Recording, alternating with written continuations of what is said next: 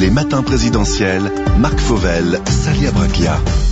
Bonjour Yannick Jadot. Bonjour. Vous êtes le quatrième invité des matins présidentiels de France Info. On va parler avec vous euh, de vos propositions aux Français, de la crise sanitaire, de l'union de la gauche. Vous êtes un homme, je le disais il y a quelques minutes, sous pression. Mais l'actualité, tout d'abord, ce matin, c'est le référendum en Nouvelle-Calédonie. Pour la troisième fois ce week-end, les électeurs ont choisi de rester français à 96%. Dites-vous, comme Emmanuel Macron, que la France est plus belle avec la Nouvelle-Calédonie Je dis qu'Emmanuel Macron a abîmé euh, un processus de deux décennies de pacification, euh, d'organisation d'une relation euh, avec la France. Pourquoi Vous ça savez, bah parce que euh, euh, la tenue de ce référendum s'est déroulée dans les pires conditions, puisque les indépendantistes, la moitié de l'île, n'a pas souhaité participer à ce scrutin, considérant que les périodes de deuil liées à la Covid leur capacité dans ces conditions sanitaires à faire campagne, à faire campagne, n'était pas respectée. Vous Et dites donc, comme Jean-Luc eu- Mélenchon que le vote est illégitime. Ce vote n'a pas été légitime. Ce vote est légal. Ce vote n'est pas légitime. Et donc on ça- revote? Je trouve ça extrêmement dramatique. Vous savez, euh, on connaît l'histoire. Euh, on connaît tout le processus qui a été organisé par Michel Rocard, justement pour pacifier, pour reconstruire, pour organiser euh, euh, l'île et euh, sa répartition sociale, économique, euh, l'ensemble du dispositif. Et on a aujourd'hui un gouvernement sous l'autorité du président de la République qui a forcé un scrutin. Souvenez-vous, Édouard Philippe. Ça veut dire qu'il avec- aurait fallu- Souvenez-vous, Édouard Philippe, avec beaucoup plus de sagesse, avait dit il faut faire ce scrutin après l'élection présidentielle pour des intérêts bassement politiques. Le président de la République a forcé un scrutin et a déstabilisé. Quel est l'intérêt pour Emmanuel. Macron de le faire juste avant l'élection présidentielle J'imagine, vous savez qu'il y a euh, une partie euh, forte euh, de l'électorat, notamment de ce qu'on appelle l'électorat caldoche, aujourd'hui menacé d'aller vers l'extrême droite. Il a voulu récupérer cet électorat, il a voulu faire plaisir à une partie de l'île au détriment d'un processus. Donc vous êtes sur la qui- ligne des, inté- des, inté- des indépendantistes qui, qui disent, eux, euh, il aurait fallu le, le repousser. Bien ce- ce sûr, il aurait fallu le repousser. À partir du moment où il y a conditions sanitaires difficiles, à partir du moment où il réclamait le report, ce qu'avait reconnu le précédent Premier ministre Édouard Philippe. On ne joue pas euh, avec des processus qui ont, y compris, 20 ans. On ne joue pas à des fins politiques, une déstabilisation potentielle. Alors, Normalement, c'est le troisième et dernier vote. Est-ce qu'il faut revoter? J'espère que ce seront euh, à l'ensemble des parties prenantes à le décider. Vous savez, il y a un enjeu absolument essentiel dans ce processus qu'avait établi Michel Rocard. C'est la neutralité de l'État. Le président de la République est sorti de la neutralité de Il s'est l'État. pas exprimé. Hein. La droite dit l'inverse. Mais bien sûr, il aurait dû à- prendre, à faire partir- campagne pour partir- le oui. Oui, mais c'est voilà. Ben, à- vous voyez, c'est droite est-ce qu'on de veut, pas être entrée est-ce dans la qu'on veut apaiser Est-ce qu'on veut apaiser? Est-ce qu'on veut que demain ça aille mieux? Ou est-ce qu'on en fait de l'instrumentalisation politique La exprimé droite avant le très vote, Emmanuel clairement Macron. en fait de l'instrumentalisation politique. Le président de la République, en forçant un scrutin qu'il aurait pu reporter, comme le proposait Édouard Philippe, à après la présidentielle, est sorti de la neutralité de l'État. C'est une faute politique. Salia Braclia. Yannick Jadot, vous avez été le premier à plaider euh, pour que la vaccination soit obligatoire. euh, C'était ici même, hein, sur ce plateau, euh, l'année dernière. Et depuis, bah, quand on vous écoute, quand on vous lit, on n'en on en entend plus parler de cette vaccination obligatoire. Mais parce que euh, quand je l'ai fait euh, sur votre plateau, c'était quand même il y a un bon moment. euh, l'id- novembre 2020, un mois avant le début de la campagne de Exactement, vaccination. Mais vous exactement. disiez, dès qu'on aura le vaccin, il Exactement. faudra que ce soit Parce obligatoire. que dans quelle situation Souvenez-vous, la France était totalement bloquée. Les familles étaient cloîtrées chez elles, euh, on n'arrivait plus à travailler, d'énormes problèmes sociaux, d'énormes problèmes sanitaires, et la perspective, c'était l'idée, d'un vaccin qui non seulement euh, nous évite d'attraper la maladie, mais évite les contaminations. Ça veut dire que vous on avez est aujourd'hui, on est aujourd'hui dans une situation différente. Ma position aujourd'hui, ça n'est pas, euh, c'est que on a une population qui est globalement vaccinée, de mieux en mieux vaccinée. Tant mieux. Il faut continuer. Et on le sait, moi je travaille avec les associations, j'en ai discuté avec le président de la Croix-Rouge.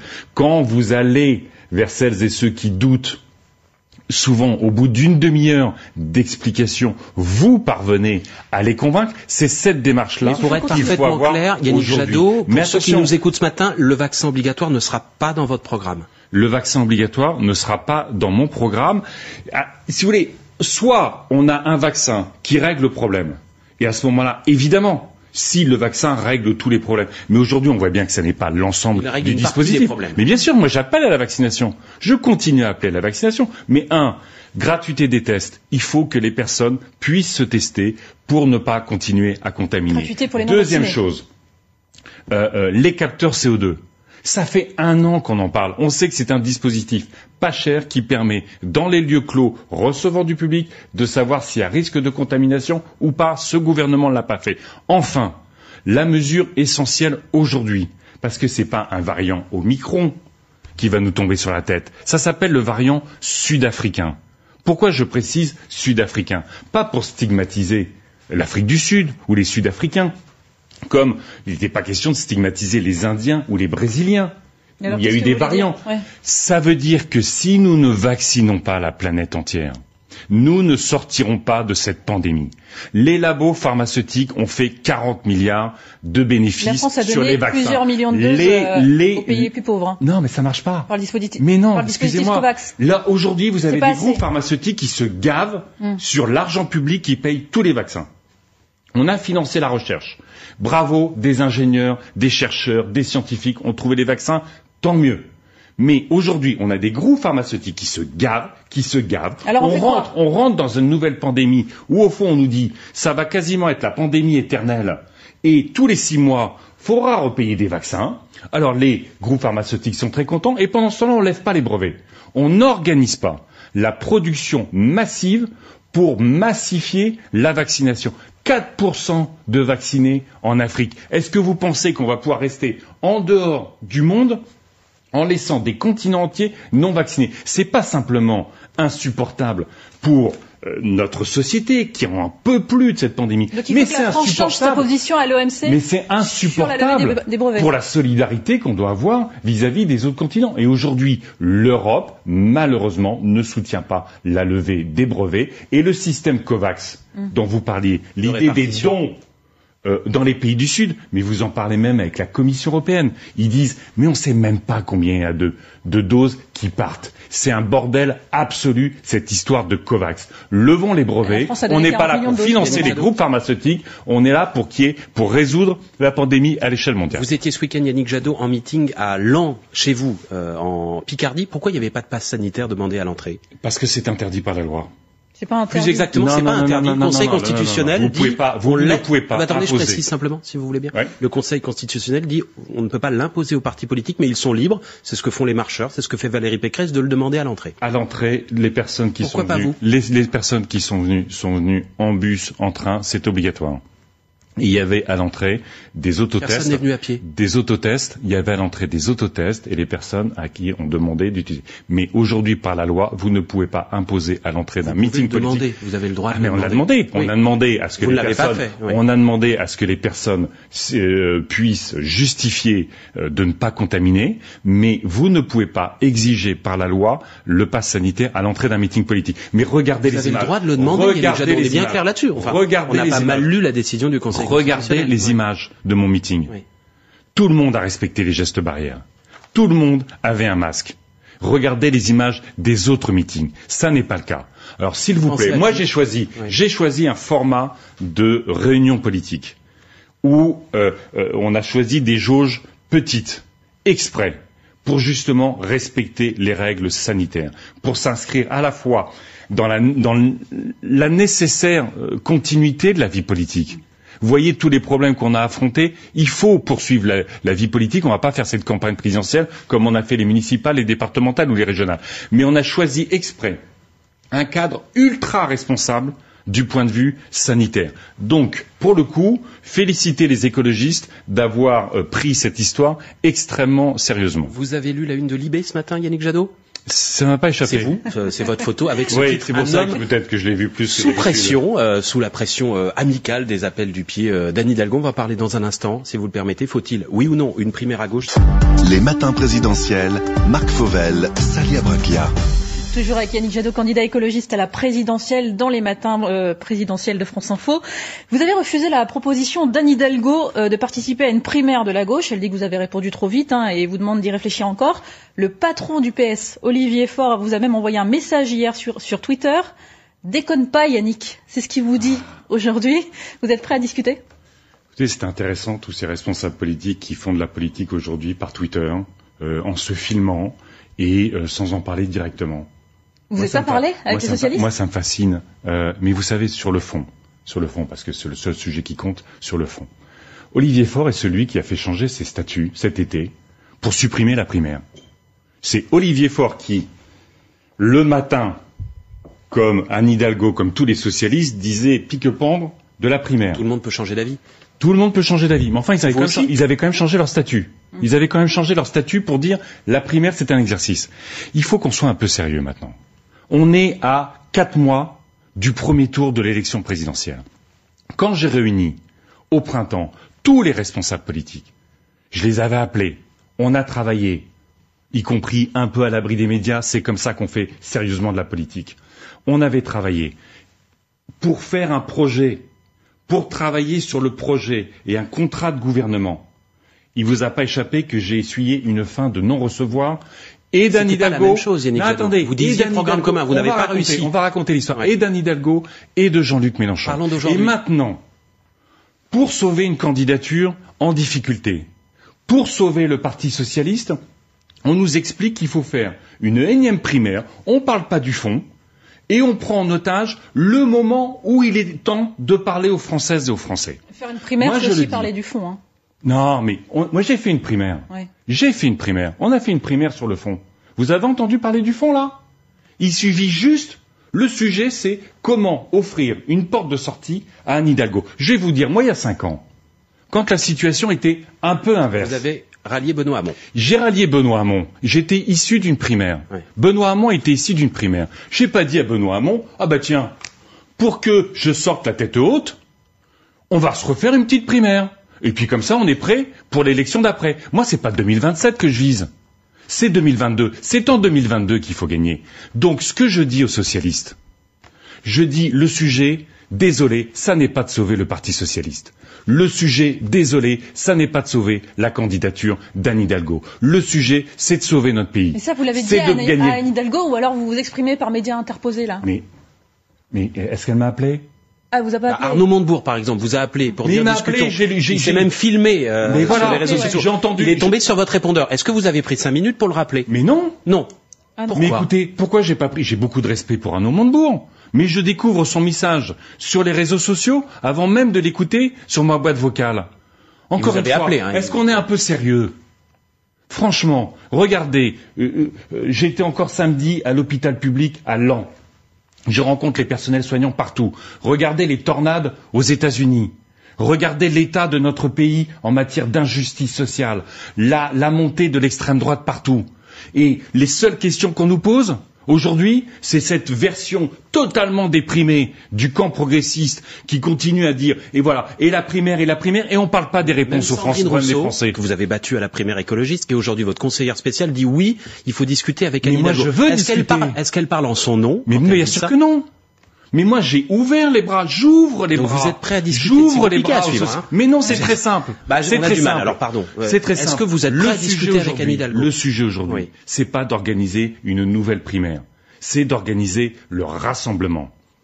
Et aujourd'hui, celles et Derrière ceux, vous. celles et ceux qui peuvent rassembler, c'est autour du projet écologiste. Parce que le 1,5 degré, le dérèglement climatique, on ne peut pas transiger. Donc Yannick Jadot, clairement ce matin, vous appelez à un pas. retrait de la candidature d'Anne Hidalgo et d'Arnaud Montebourg. Mais les socialistes, qui maintenant font des leçons à toute la gauche, ont la responsabilité de choisir entre leur rassemblement, autour de eux-mêmes ce qu'ils considèrent comme la nouvelle grande idée du XXIe siècle, l'écologie, ou la candidature socialiste, quoi qu'il en coûte, quoi qu'il en coûte du rassemblement, quoi qu'il en coûte de l'élection présidentielle de 2022, quoi qu'il en coûte du climat, des injustices sociales et de la démocratie. Moi, je n'ai pas envie, dans les semaines qui viennent, que ce soit encore le- la foire aux idées saugrenues pour sauver des candidatures. Je veux qu'on parle aux Françaises, aux Français. Moi, aujourd'hui, je suis sur le terrain. Quand je suis partout dans les entreprises, dans les hôpitaux, dans les associations, à l'école, partout où il nous faut apporter des solutions, des réponses aux Françaises et aux Français, qui sont très inquiets et qui sont manipulés par l'extrême droite. Et aujourd'hui, ce serait le, le, truc comment les appareils politiques vont s'organiser pour se sauver. C'est pas la hauteur Est-ce que débat. vous dites tout de même, comme Anne Hidalgo qui l'a dit ce week-end en, en- en meeting à Perpignan, no pasaran, pour reprendre le mot d'ordre des euh, républicains espagnols face à l'extrême droite Est-ce que la menace, pour vous, est aux portes de l'Élysée, comme elle le dit? Elle est toujours, elle est aujourd'hui aux portes de l'Élysée. Bien sûr qu'elle est aux portes de l'Élysée. Aujourd'hui, euh, ces sondages racontent tout et n'importe quoi, on le sait. Euh, ils varient d'une semaine à l'autre de manière, euh, voilà, ils s'amusent bien, ils font beaucoup d'argent. Sauf que tant Marine Le Pen et Éric Zemmour font plus que vous dans les sondages. Mais d'accord, eh bien, c'est le combat, c'est le combat de la campagne électorale. Mais quand vous avez aujourd'hui des forces politiques, dont Zemmour, dont la devise est devenue racisme, antisémitisme, révisionnisme, la devise de la République que nous défendons, c'est liberté, égalité, fraternité. Nous, écologistes, en regroupant, en rassemblant tous les progressistes, et j'ouvre les bras à tous les progressistes, à les humanistes. Travaillons sur le projet. Il n'y a que le projet qui compte. Le, débat qu'on veut nous imposer, c'est simplement un débat de personnes. Est-ce qu'à un moment donné, on peut revenir sur le projet et sur les idées? Eh bien, moi, j'ouvre les bras pour qu'on travaille le projet, qu'on travaille les idées, qu'on les affine. Et je ne sais pas bien, d'ailleurs, j'ai écouté le discours euh, d'Anne Hidalgo je ne sais pas quelles sont nos différences maintenant, en vrai, Ah bon? Puisqu'elle reprend le revenu citoyen. Elle climatique reprend l'ISF climatique. Elle veut aussi, tant mieux, c'était quand même pas la position de Hollande, changer les critères budgétaires européens. Elle reprend le vote à 16 ans. Tout ça, c'est très bien. À partir du moment où il y a de la proximité, à partir du moment où la situation politique est telle qu'elle est, on travaille ensemble sur le projet, mais la force propulsive, c'est l'écologie, cette écologie sociale, républicaine, innovante. Un que dernier je mot porte. sur les candidats et les candidates, Yannick Jadot. Euh, Christiane Taubira a rencontré la semaine dernière, lors d'un dîner, les organisateurs de la euh, primaire populaire. Ce sont euh, ces citoyens qui souhaitent justement que la gauche s'organise lors de primaires. Il y a près de 300 000 personnes qui ont déjà signé ce texte. Si elle est candidate, est-ce que ça remet en cause un mot de ce que vous venez de nous dire? Un, je vous ai dit, il faut une candidature écologiste. Ouais, Première pas.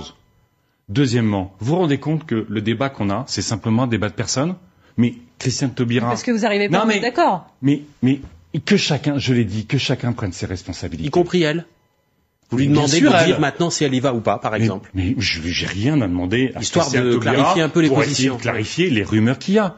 Mais on parle encore d'une personne, on parle pas projet, on parle de rien, on parle pas de l'hôpital, on parle pas du climat, on parle pas de l'agriculture, on Christiane parle Taubira, pas des entreprises, on parle de d'Anne Hidalgo, on parle de Yannick Jadot, on parle de Christiane Taubira. Et puis comme personne ne veut prendre ses responsabilités avec panache, moi je l'ai fait à cinq ans, il y a cinq ans avec panache. Comme on parle pas de responsabilité un peu avec panache, on essaye de trouver des mécanismes qui vont nous permettre de débattre entre nous au moment où il faut s'adresser aux Français. On est à quatre mois de l'élection présidentielle. On peut et on doit gagner cette élection présidentielle. J'en ai marre de cette, euh, cette, ambiance totalement déprimée que certains à gauche nous imposent, sorte de truc, on est, on est au fond de la piscine, on est au fond du machin, on ne sait plus quelles sont les expressions les unes et les autres qui se succèdent.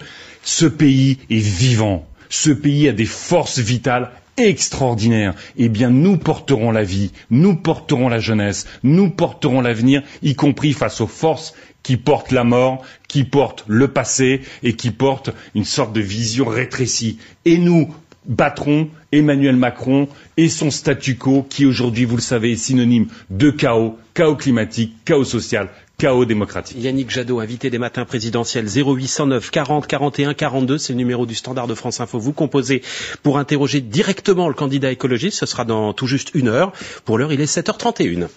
Les matins présidentiels, Marc Fauvel. Avec Yannick Jadot, invité des matins présidentiels de France Info jusqu'à 9h. Isabelle Raymond, chef du service économie de France Info, vous interroge. Bonjour euh, Yannick Jadot. Bonjour. Euh, il y a deux ans, alors tête de liste aux élections européennes, vous déclariez au journal en ligne Reporter On peut dire que je suis anticapitaliste. Est-ce qu'aujourd'hui, encore, vous dites toujours je suis anticapitaliste? Il y a une évidence qu'il faut dépasser le capitalisme aujourd'hui. Le Donc cap- vous êtes anticapitaliste? Le capitalisme aujourd'hui, c'est quoi? C'est euh, d'imposer euh, des contraintes financières et de court terme aux entreprises. Les entreprises ne sont plus euh, menées, dirigées, organisées par des entrepreneurs et des salariés, mais par des actionnaires et de la finance. Le capitalisme euh, dont on parle aujourd'hui, c'est celui du dérèglement climatique. On est en train de bousiller la planète. C'est le même Yannick Jadot qui va devant le MEDEF tous les ans. C'est l'effondrement. Mais moi, j'ai pas de souci à le dire ouais. ça. J'ai pas de souci. Vous allez mais devant savez, des gens dont vous, voulez détruire beaucoup- le système. Mais vous savez, moi, ma conviction, ma conviction, c'est que on, euh, on réussira la transition écologique avec les entreprises ou on échouera. Moi, je suis pour une économie régulée, écologiquement, socialement. Mais pour je de travaille, marché ou je pas? travaille. Mais quand un paysan, l'économie régulée écologiquement et socialement, quand un paysan fait de l'agriculture biologique, sacrifié par ce gouvernement, il est, il y a un label, il y a une certification, il bénéficie d'outils de politique publique, de soutien, et on en mettra beaucoup plus, puisqu'aujourd'hui c'est l'agriculture la plus polluante qui est soutenue par ce gouvernement. Il vend sur un marché, donc en fait il est dans l'économie de marché. Quand vous avez un libraire, vous avez le prix du livre qui propose le libraire. Donc ça s'appelle une économie régulée. Mais pourquoi, comment on la régule L'une de mes propositions, c'est que chaque euro d'argent public dorénavant, chaque euro d'argent public, par les marchés publics, par l'exonération des cotisations, par le crédit impôt recherche, chaque euro euh, d'argent public sera conditionné au climat, à la justice sociale et à l'égalité femmes-hommes dans l'entreprise. C'est ça la venons- responsabilité politique. alors venons-en justement à une de vos principales propositions, c'est la mise en place de ce que vous appelez un ISF euh, climatique. Comment ce nouvel impôt concrètement fonctionne-t-il? Qu'est-ce qu'il taxe précisément? Emmanuel Macron, à l'image de ce quinquennat, a choisi euh, de- d'enrichir les riches, quitte à appauvrir les plus pauvres. Il a supprimé l'ISF. Non seulement l'État a perdu 3 milliards, quasiment d'euros par an, mais vous savez aussi qu'il a réduit la fiscalité sur le capital avec Donc deux vous, vous objectifs. rétablissez oui, l'ISF. votre Bien sûr. proposition, Yannick Jadot. Deux objectifs. Non, mais c'est important. Oui, mais c'est le candidat non, qu'on reçoit ce matin. D'accord, mais c'est un mensonge absolu, puisque le président de la République et son ministre de l'économie avaient dit si ça n'aide pas l'investissement, nous reviendrons sur cette mesure. Toutes les, les études, y compris celles de Bercy, montrent que ça n'aide pas l'investissement. Alors, elles ont Ça montré qu'on ne pouvait pas- ne pouvait pas le Ça mesurer. enrichit les actionnaires. Bon, vous, du- du Donc coup, vous nous, nous remettrons, nous rétablirons un impôt sur la fortune, Mm. qui, on est en train de caler totalement le dispositif, mais ce sera un impôt sur la fortune qui arrêtera l'ensemble des dérogations et des exceptions qui existaient dans le modèle précédent, ce qui faisait que euh, Mais du coup, il a quoi de climatique Voilà. à l'époque, à l'époque, euh, euh, Madame Bettencourt ne payait pas d'impôt Mais- mais sur la qu'est-ce qu'il a fortune. Vous parlez- vous parlez d'un ISF c'est climatique. la solidarité. Oui, la On rétablit l'ISF parce que les plus riches doivent contribuer à l'hôpital, à l'école, aux routes et à l'ensemble de la transition.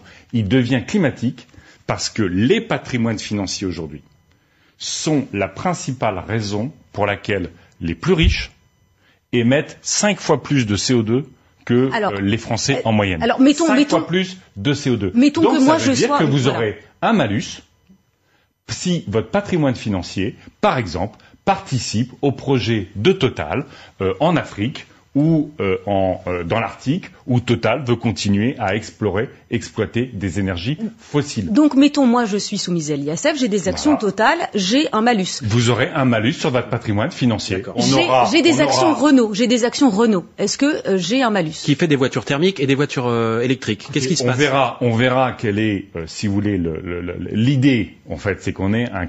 Je vais rentrer un peu dans les détails. C'est qu'on Oui, mais est c'est un un- carbon intéressant. score. C'est-à-dire qu'en fait, euh, en fonction euh, des euh, activités des entreprises, on a euh, un- une, une évaluation de la composante CO2.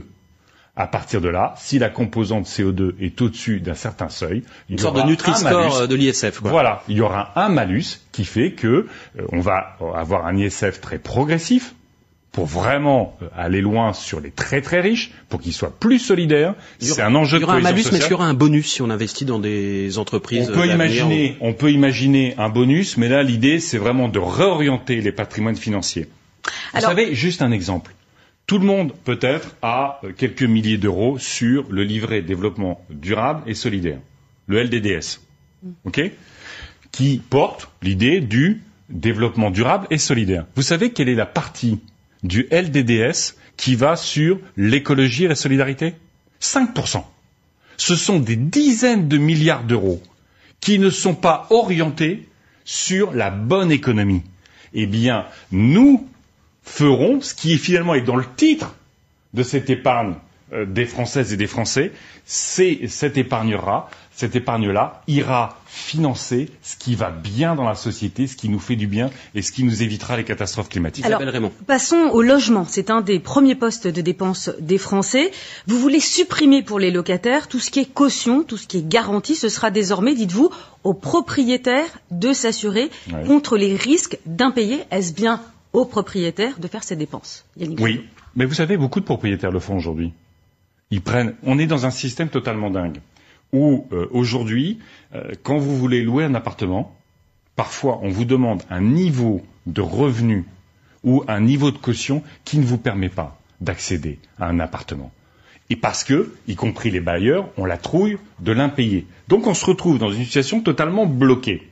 Moi, effectivement, ce qu'on veut organiser, c'est un système assurantiel, un système de garantie sur impayé qui sera mutualisé sur l'ensemble du parc donc en fait, ça coûtera moins cher que la prime que prennent les bailleurs aujourd'hui pour les impayés et ça garantira l'accès aux revenus pour tant de nos concitoyens qui n'y ont pas accès. Il faut voir. Mais ça veut dire que moi, je suis propriétaire d'un logement. Il va falloir que j'aille auprès de ma compagnie d'assurance et que je lui demande de m'assurer contre les impayés. et les, assureurs sont prêts à. Oui, oui, tout à fait. Il y a l'inspection générale des finances. Il y a l'inspection générale des finances qui a fait toutes les études. Ça réduira votre prime sur les impayés de moitié parce que notamment vous avez une mutualisation sur l'ensemble du système. Et puis, euh, on peut parfaitement imaginer, c'était une des propositions, que vous ayez un crédit d'impôt sur vos revenus locatifs. L'objectif, c'est quoi? On a dans notre pays, on a eu un effondrement de la construction, y compris de la construction de logements sociaux. Moins 30% sur ce quinquennat. On a 1,7... Il y a eu un peu Covid entre-temps. Hein. Non, non, attendez, qui a un peu bloqué les chantiers. Ça a démarré avant. Ce qui a accéléré le truc, c'est Covid l'an dernier. Ça a démarré avant. Vous savez que ce gouvernement a choisi non pas de construire des logements de fonction, mais de ponctionner pour payer la, la suppression de l'ISF dans Action Logement, qui est au fond le, le, le, trésor euh, sur lequel on peut financer notamment euh, les logements et les logements sociaux. Donc on a 1,7 million de familles qui attendent un logement social. Eh bien, nous construirons sur le quinquennat 700 000 logements sous fonction. Nous relancerons les logements de fonction et nous investirons, vous l'avez vu dans notre programme, beaucoup sur l'isolation des logements, la rénovation thermique, sans charge pour les populations les plus en difficulté. ça va nous emmener dans quelques instants, Yannick Jadot. On est en plein hiver, juste un truc. À la question de l'énergie. Non, enfin, sauf si vous ne voulez pas parler du nucléaire et d'autres points de votre programme dans un instant. Juste, on a, Faut arbitrer. On est, il fait très froid dans notre pays en ce moment on a 12% des Françaises et des Français qui n'arrivent pas à se chauffer convenablement. Nous mettrons le paquet pour à la fois réduire les dépenses contraintes comme l'énergie, le chauffage, redonner du pouvoir d'achat, mais nous investirons massivement dans le logement pour que les Françaises et les Français ne souffrent plus du froid dans notre pays. Merci Isabelle Raymond. L'environnement, le nucléaire, dans une minute, le temps du fil info à 7h51. 0809 40 41 42, c'est le numéro que vous composez pour interroger directement Yannick Jadot à partir de 8h30 et jusqu'à 9h. Le standard est ouvert 0809 40 41 42. C'est pas un numéro vert à proprement parler. Yannick Jadot, c'est un numéro au prix d'un appel local en tout cas. Le fil info à 7h51 et on vert, ça coûte moins cher. la perche. Le vert, ça coûte moins cher. Juste après. Les matins présidentiels, Marc Fauvel toujours avec Yannick Jadot et Anne Legal, spécialiste euh, santé et environnement à France Info, qui vous interroge. Bonjour Yannick Jadot. Bonjour. Il y a dans votre programme la sortie du nucléaire euh, d'ici 20 ans. Ça veut dire que si vous êtes élu, on ne construit plus aucune centrale Vous misez tout sur l'éolien, sur le solaire? On, arrête effectivement euh, les projets de réacteurs nucléaires pour la simple et bonne raison qu'ils sont terriblement chers et qu'aujourd'hui, y compris, ils ne fonctionnent pas. Vous savez que l'EPR de Flamanville, qui est l'EPR en, en construction, l'EPR en construction, aujourd'hui, il nous a été vendu à 3,3 milliards. OK? En 2004. Il devait fonctionner en 2012. Il n'est toujours pas en service. Et il nous coûte aujourd'hui, selon la Cour des comptes, alors qu'il n'est toujours pas fini, 20 milliards. 3,3 milliards promis, 20 milliards au coût d'aujourd'hui. Personne d'ailleurs devant une commission d'enquête, personne pour justifier 17 milliards d'euros de gabegie. Ce que propose le président de la République, Et vous l'arrêterez c'est de faire un fiasco, de multiplier par six fiascos. Mon ambition, c'est pas d'arrêter les centrales nucléaires demain. Je suis parfaitement responsable. Je garantirai la fourniture d'électricité aux familles et aux entreprises. Ce que je veux, Et Flamanville, vous le gardez? non. Aujourd'hui, C'est-à-dire, on ne le branche même pas. Ah ben non, Il est censé pas entrer en fini. service Non, en mais le jour où ce 2022. sera fini, ce Ah, sera bah, le pendant votre mandat. euh, Mais si, euh, mais si est-ce que- vous savez est ça. est-ce que Vous vous ne le savez- branchez même pas le Non. jour où il est disponible Mais parce qu'on ne sait même pas s'il sera disponible, Monsieur Fauvel.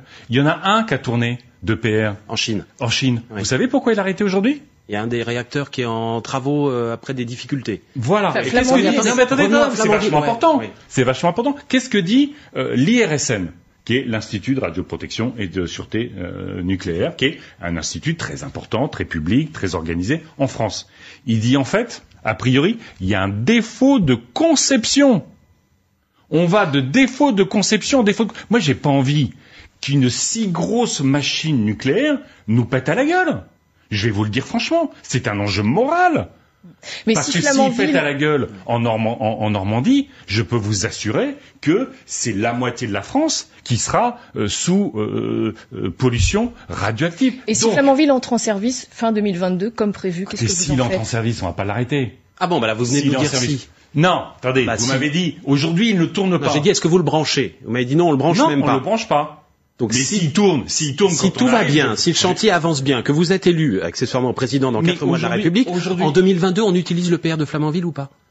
Je ne mettrai pas en, en- en fonctionnement un réacteur nucléaire sur lequel on a des doutes majeurs sur sa capacité à tourner correctement. Mais vous savez quand même, enfin, il faut reprendre l'histoire. Et si Vous savez que, attendez, attendez, le, le PR de Flamanville, vous savez qu'il va tourner dans les prévisions aujourd'hui. Il n'est pas fini. Et encore une fois, ce que montre la Chine, c'est qu'il y a des défauts majeurs de conception Hum. du réacteur. Mais si l'IRSN...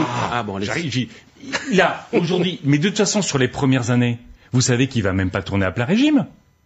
Parce qu'il faut changer le couvercle. Parce qu'on a déjà détecté que ce qui est neuf ne va pas permettre de faire tourner ce réacteur convenablement. Mon ambition, je l'ai dit tout à l'heure, un, agir sur la maîtrise de l'énergie, notamment sur les dépenses contraintes des ménages, le chauffage, l'électricité, les transports.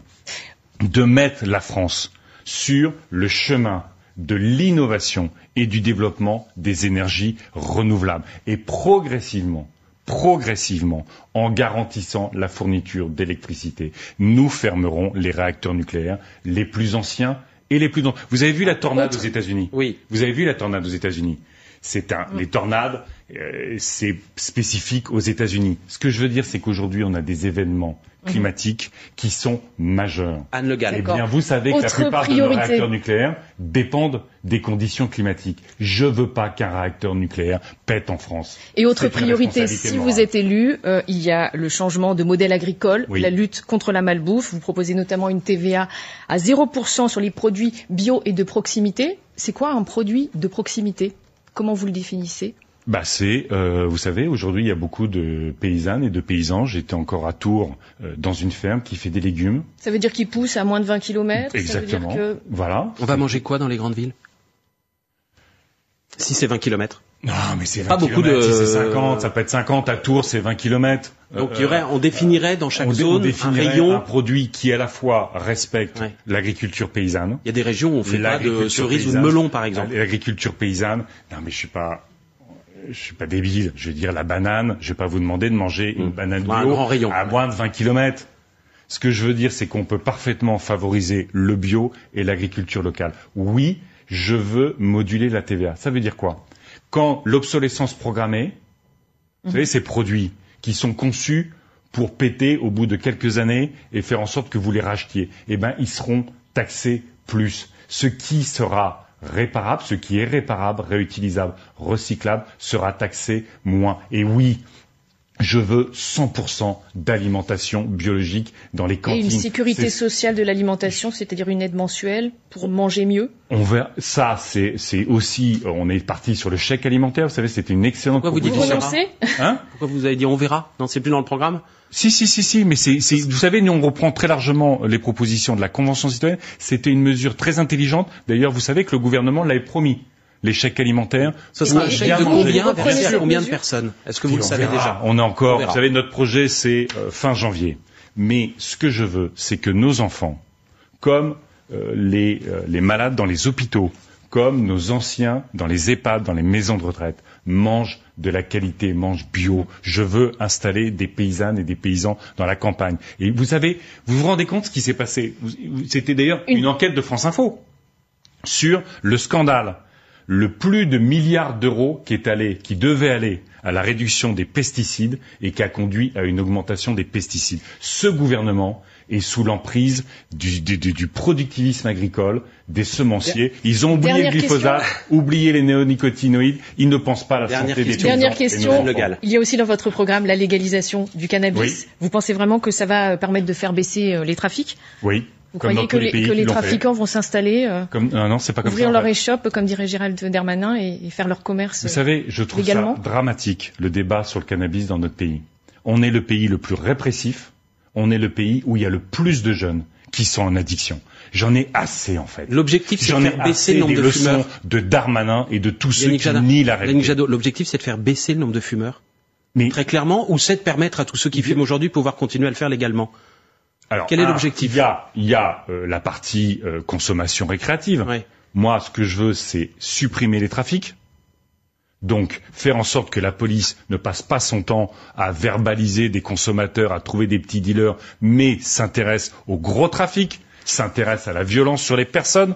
C'est beaucoup plus important. Et je veux que nos gamins ne soient pas dans l'addiction à du cannabis de qualité médiocre, dangereux pour la santé. Il sera bio, le cannabis? Vous savez, Et de proximité mais on peut voir, vous savez, dans plein de pays, y compris aux États-Unis, Ouais. dans la moitié des États quasiment, ils mettent ça. Ça fait de la recette fiscale. Et franchement, ça lutte contre les trafics et ça permet de suivre, du point de vue de la santé, nos enfants qui sont dans l'addiction. Donc, c'est moi qui suis dans l'efficacité, dans la responsabilité. C'est Darmanin qui est dans le dogmatisme et le déni de la réalité. C'est profondément choquant quand on a autant de gamins qui sont dans cette addiction dangereuse. Vous restez avec nous, Yannick Jadot, Oui. invité de France Info pour cette quatrième édition des matins présidentiels. Les matins présidentiels, Marc Fauvel.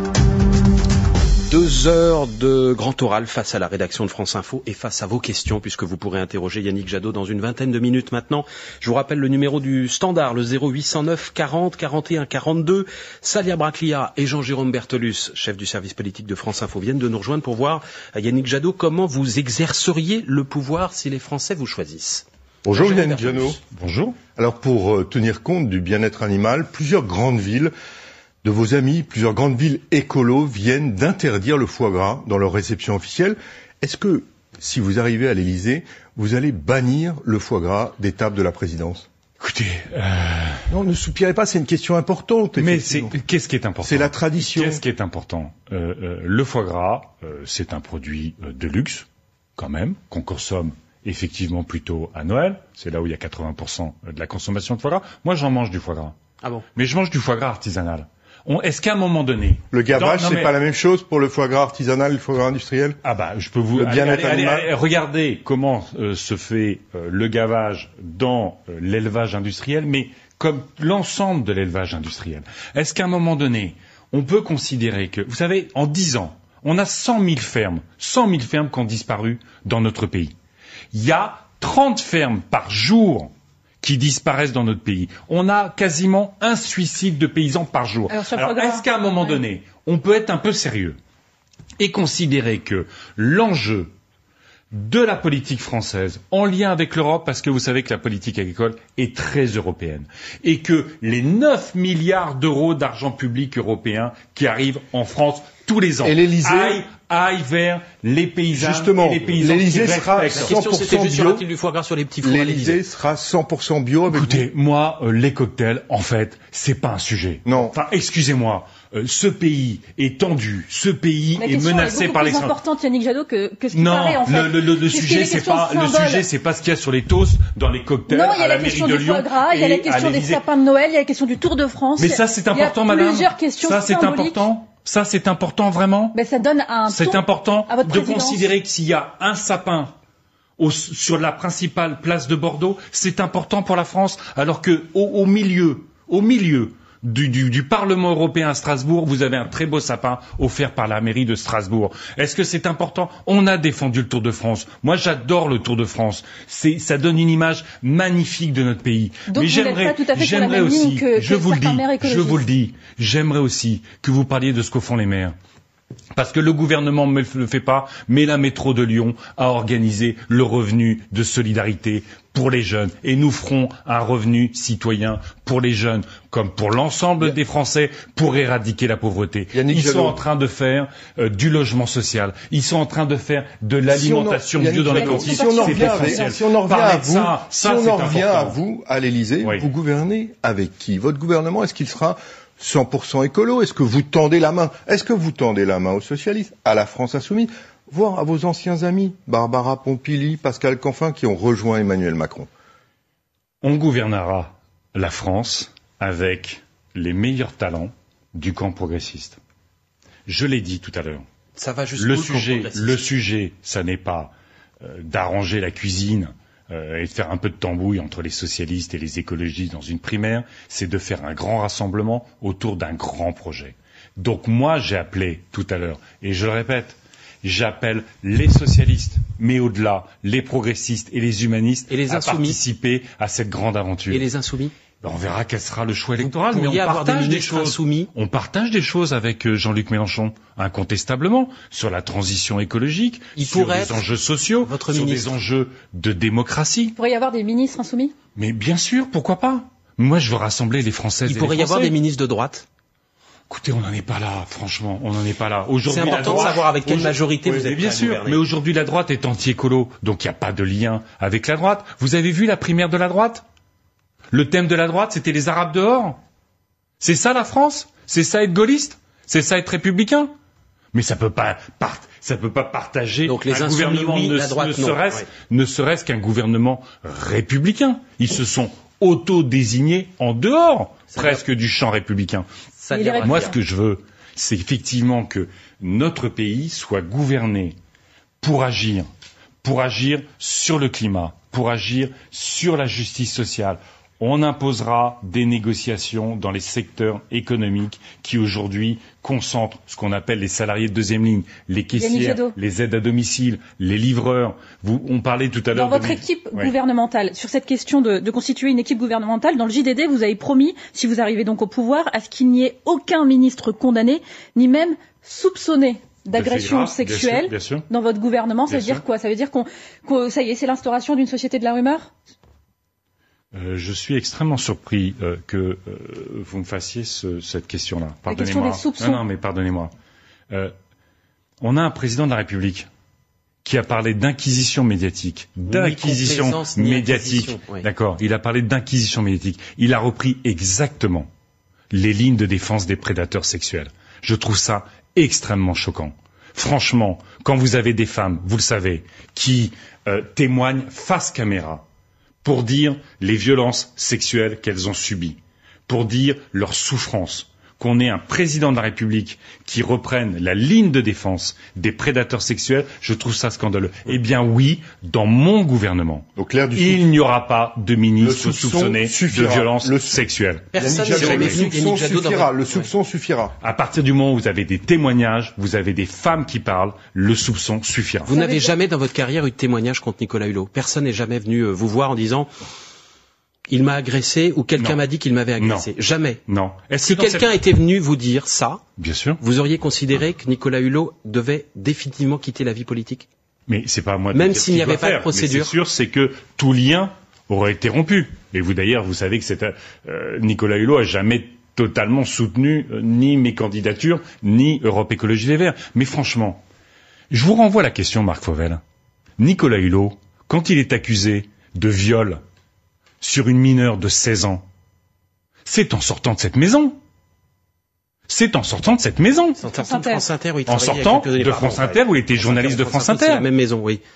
Euh, les, les faits dont Oui. on parle, c'est Vous voulez quand dire il c'est est l'affaire des de médias et pas TF1. des politiques, Ce que ça je veux dire, c'est que des Nicolas Hulot, des PPDA, des prédateurs sexuels, il y en a partout. Et c'est partout qu'il faut lutter. Il faut pas simplement faire, euh, au fond, euh, d'un- d'un- d'un- d'une personne médiatique le refuge de l'impuissance à agir. Moi, je mettrais un milliard d'euros par an contre les violences sexuelles, pour qu'il y ait une justice spécialisée, pour qu'il y ait une police spécialisée, que les femmes victimes de violences sexuelles, y compris, puissent porter plainte dans les Yannick hôpitaux. Jadot, vous nommez, si vous êtes à l'Élysée, vous en prenez l'engagement ce matin, une femme première ministre? Oui, mais au-delà de ça, moi je veux que parce que je veux redonner euh, à notre pays un régime parlementaire où c'est l'Assemblée. Attendez qui un petit mot. Sandrine Non, mais- Rousseau, non, par exemple, non, vous nommez attendez. Sandrine Rousseau Mais on n'est Elle pas est sur arrivée les deuxième. personnes. On n'est pas sur les personnes. D'accord. Mais là, on- Ça compte enfin, quand même. on- la question c'est de diriger la France. Bah, C'est pas, c'est pas, de- c'est pas de reprendre la primaire. Vous avez Mais- déjà le nom, pas- Yannick Jadot. Attendez, on va parler de l'Assemblée. Vous m'avez parlé de la première ministre. Oui. Vous avez déjà le nom quelque part ou C'est pas que ce soit une présidente de l'Assemblée nationale. Parce que le vrai couple qui devra diriger notre pays, c'est la présidence de la République et l'Assemblée nationale Ah, c'est deux devant postes. laquelle le gouvernement sera responsable. Et nous ferons, comme au Mexique, comme dans d'autres pays latinos, la parité, ce qu'on appelle la parité de sortie à l'Assemblée nationale, parce qu'elle sera élue à la proportionnelle, ce sera 50% de femmes, 50% d'hommes dans l'hémicycle. C'est un engagement. Yannick Jadot, euh, au printemps dernier, dans le magazine Tétu, vous aviez indiqué vouloir ouvrir un débat sur une GPA éthique. C'est quoi une GPA éthique? Mais vous savez, euh, aujourd'hui, euh, euh, il arrive que euh, euh, des sœurs portent un enfant euh, pour euh, pour une sœur. Voilà. Vous pouvez organiser euh, de la gestation pour autrui de manière absolument non marchande. Il faut pas qu'il y ait un euro de versé, Il faut pas qu'il y ait un euro Même de sous versé. forme d'indemnisation de la non, personne non, qui moi porte je ne suis pas, je ne suis pas pour la marchandisation du corps. Alors humain. comment vous l'encadrez? Faut que ce soit un membre de la famille, Mais forcément parce que, bah, par exemple, mais vous avez aujourd'hui, je pense qu'il faut avoir, euh, encore une fois, vous avez des situations aujourd'hui, y compris en France avec des enfants qui sont nés de GPA. Évidemment, ils doivent être reconnus. Évidemment, ils doivent être à égalité de droits de tous les autres enfants. Un dernier mot. Droit de vote pour les étrangers aux élections locales, aux élections nationales? Aux élections locales, c'est une évidence. Euh, c'est le combat que nous avons porté. Et à l'inverse de ceux qui le promettent depuis très très longtemps sans l'avoir jamais fait, nous, nous le ferons. Ça, c'est pour le PS. Voilà. 8h20, le fil info. Yannick Jadot, vous restez avec nous. On va parler euh, des grands dossiers internationaux du moment et de la future présidence. Qu'est-ce que j'ai dit? International. International, c'est pas Oh, grave. c'est rien. Oh là là, pardon. Des grands dossiers internationaux du moment qui attendent le prochain président de la République. Les matins présidentiels, Marc Fauvel. Toujours avec Yannick Jadot et Isabelle Labéry de la rédaction internationale de Radio France qui vous interroge à présent. Bonjour Yannick Jadot. Bonjour. Aujourd'hui, Emmanuel Macron est en Hongrie pour y rencontrer un Premier ministre euh, nationaliste, populiste, qui multiplie les bras d'honneur à l'Europe et à ses valeurs. Vous iriez lui serrer la main, vous, à Viktor Orban? On peut lui serrer la main parce que euh, c'est un dirigeant européen, mais on va pas chez lui. Un partenaire On va européen? pas chez lui. Non, c'est un des dirigeants européens. Ben, en fait, Emmanuel Macron fait la visite à Orban. Euh, il rend service, au fond, euh, à la mise en scène d'Orban. Il le fait juste après Zemmour et Le Pen. Je pense qu'il faut rencontrer tout l'ensemble des dirigeants européens. C'est sa Mais responsabilité. en terrain neutre. C'est sa, voilà, c'est sa responsabilité. C'est-à-dire on ne l'invite pas non plus en France, Victor Mais Orban. si- on va inviter tous les dirigeants en France. Mais est-ce qu'on est obligé de mettre en scène Orban chez lui, avec effectivement les lois anti-LGBT qui passent dans son pays, les mesures contre la liberté de la presse, les mesures contre l'indépendance des universités? Je comprends pas. Après, Une poignée de main, c'est une mise en scène de toute façon, qu'elle se passe oui, en. Hongrie, en France. Mais c'est pas pareil. C'est pas pareil. C'est comme quand euh, le président de la République reçoit Poutine à Brégançon. C'est pas pareil que de le recevoir dans un cadre européen avec les autres dirigeants européens. Il y a quelque chose qui euh, est de, de l'ordre d'une forme de neutralité que ne respecte pas le président de la République. Mais vous savez aussi pourquoi il y va? Parce qu'il rencontre les, les, les pays du groupe de Visegrad, qui est euh, l'ensemble des pays euh, Qui d'Europe. sont les rebelles de l'Union européenne. qui sont un peu la les Pologne rebelles aujourd'hui de l'Union européenne. Mais parce que Emmanuel Macron a fait alliance avec ces pays-là pour sauver le nucléaire, c'est pour vrai. sauver le nucléaire. Il fait alliance. Donc il faut travailler avec eux alors. Ah non, ah bah non, parce que moi je suis pas, je suis pas pour sacrifier. Il y a aussi la recherche, il y a aussi je la défense. Je ne suis pas pour sacrifier. Je ne suis pas pour sacrifier l'ambition climatique européenne, ce que fait le président Macron pour sauver une industrie qui est une industrie dangereuse et qui aujourd'hui nous coûte très cher. Vous vous rendez compte quand même que à Glasgow, quand on était dans la COP 26, la grande négociation internationale sur le climat, et on sait à quel point on est en retard en matière d'action climatique. Pour la première fois, j'avais jamais vu ça. Sept pays européens, cinq l'ont fait publiquement devant les caméras. Ils ont attaqué la France sur ces alliances contre nature, anti-climat qu'a passé Emmanuel Macron avec la Pologne de Kaczynski ou la Hongrie d'Orban. Eh bien, moi, je veux que la France, en tant que présidente de l'Union européenne, relance l'ambition européenne sur le climat, relance l'investissement sur les énergies renouvelables, les économies d'énergie et la recherche, et non pas aille faire des alliances, encore une fois, nauséabondes avec des apprentis. Isabelle Labéry. Ce sera donc à partir de janvier 2022, effectivement, que la France va prendre la présidence du Conseil de l'Union européenne. Euh, parlons encore relations internationales. Les États-Unis, vous le savez, ont lancé le boycott diplomatique des JO de Pékin qui doivent commencer euh, en février. Les athlètes vont participer, mais il n'y aura pas de diplomates. Pour l'instant, quatre pays ont suivi. Il s'agit de protester évidemment contre les violations des droits de l'homme. Pas la France.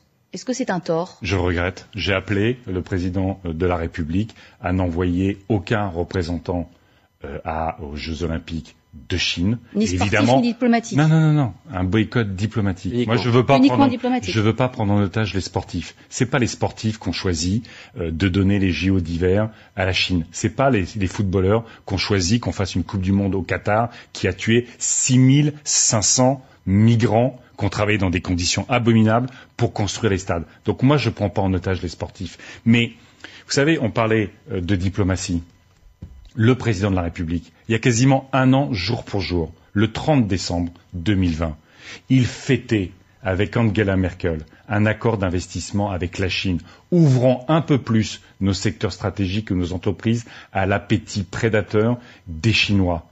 Au moment même, au moment même, au moment même, au moment même où tous les démocrates et les militants pour la démocratie de Hong Kong se faisait euh, réprimer de la plus violente des manières. Au moment où il y a un génocide en cours contre les Ouïghours. Eh bien oui, en tant que président de l'Union européenne, puisqu'une partie du mandat s'exercera après la présidentielle, nous rétablirons les valeurs de l'Union européenne dans le commerce international. Et oui, il ne faut pas aller en Chine. Et oui, Emmanuel Macron a tort d'être complaisant avec les dictateurs. Alors, en lien avec cette question, euh, vous avez dit récemment, je vous cite, La France nous fait honte quand elle arme des régimes autoritaires qui méprisent les droits, les droits humains. Vous parliez du plus gros contrat d'armement jamais signé par la France, 80 rafales, 16 milliards d'euros aux Émirats arabes unis.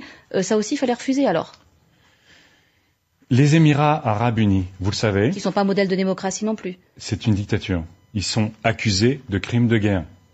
Ils sont accusés de crimes de guerre. Donc on fait une croix sur 16 milliards sur les milliers d'emplois induits en France? Oui. Oui. On vend des armes à l'Arabie saoudite qui bombarde des civils. Au Yémen. On vend, attendez, au Yémen. On vend des armes à l'Égypte. Ces armes ont été utilisées avec des militaires français contre leur gré pour tuer des personnes civiles. Est-ce que vous pensez sérieusement qu'en armant la poudrière du Golfe, avec des dictatures, y compris des dictatures qui portent un islamisme politique brutal. Est-ce que vous pensez qu'on met en sécurité la France et l'Europe? Je dis qu'on met le président de la République en renonçant à nos valeurs, en vendant des armes, contrairement au traité international sur le commerce des armes, contrairement à la position de l'Union européenne sur le commerce des armes qui dit on ne vend pas des armes à des dictatures, on ne vend pas des armes à des dictatures en guerre. En l'occurrence, ces pays sont aussi des partenaires dans la lutte contre le terrorisme. Ah bon? C'est l'argument du gouvernement. Ah, c'est l'argument du gouvernement? Vous savez les liens entre l'Arabie saoudite et le wahhabisme? Les liens entre le Qatar les et les frères musulmans? D'accord Non, mais il a fait le tour. et c'est le président de la République et le premier dirigeant d'un grand pays à serrer la main de Mohamed Bel Salman, le prince héritier saoudien qui a fait découper à la scie électrique un journaliste Est-ce que la France va continuer à participer à la déstabilisation de cette région, à faire de cette région une poudrière, parce que le jour où ça va péter, croire que on sera protégé parce qu'on sera en France est une aberration absolue. Donc lui, vous on lui a vu les erreurs, à on a MBS, vu par les exemple. erreurs qui ont été faites en Irak par les Américains. On a vu les erreurs qui ont été faites, qui ont conduit euh, à la déstabilisation de l'Irak, de la Syrie, avec tout ce que ça signifie de souffrance humaine.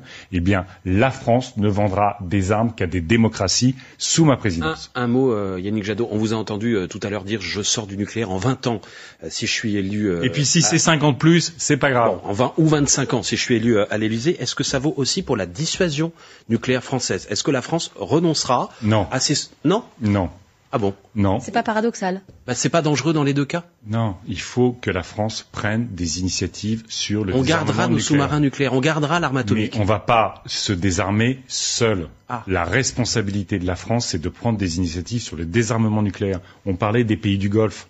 Enfin, vous vous rendez compte que tous ces pays sont en train de s'équiper de nucléaire prétendument civil. La seule chose qu'ils veulent faire, c'est, comme l'Iran, se doter de l'arme nucléaire. Ça On ne peut pas participer.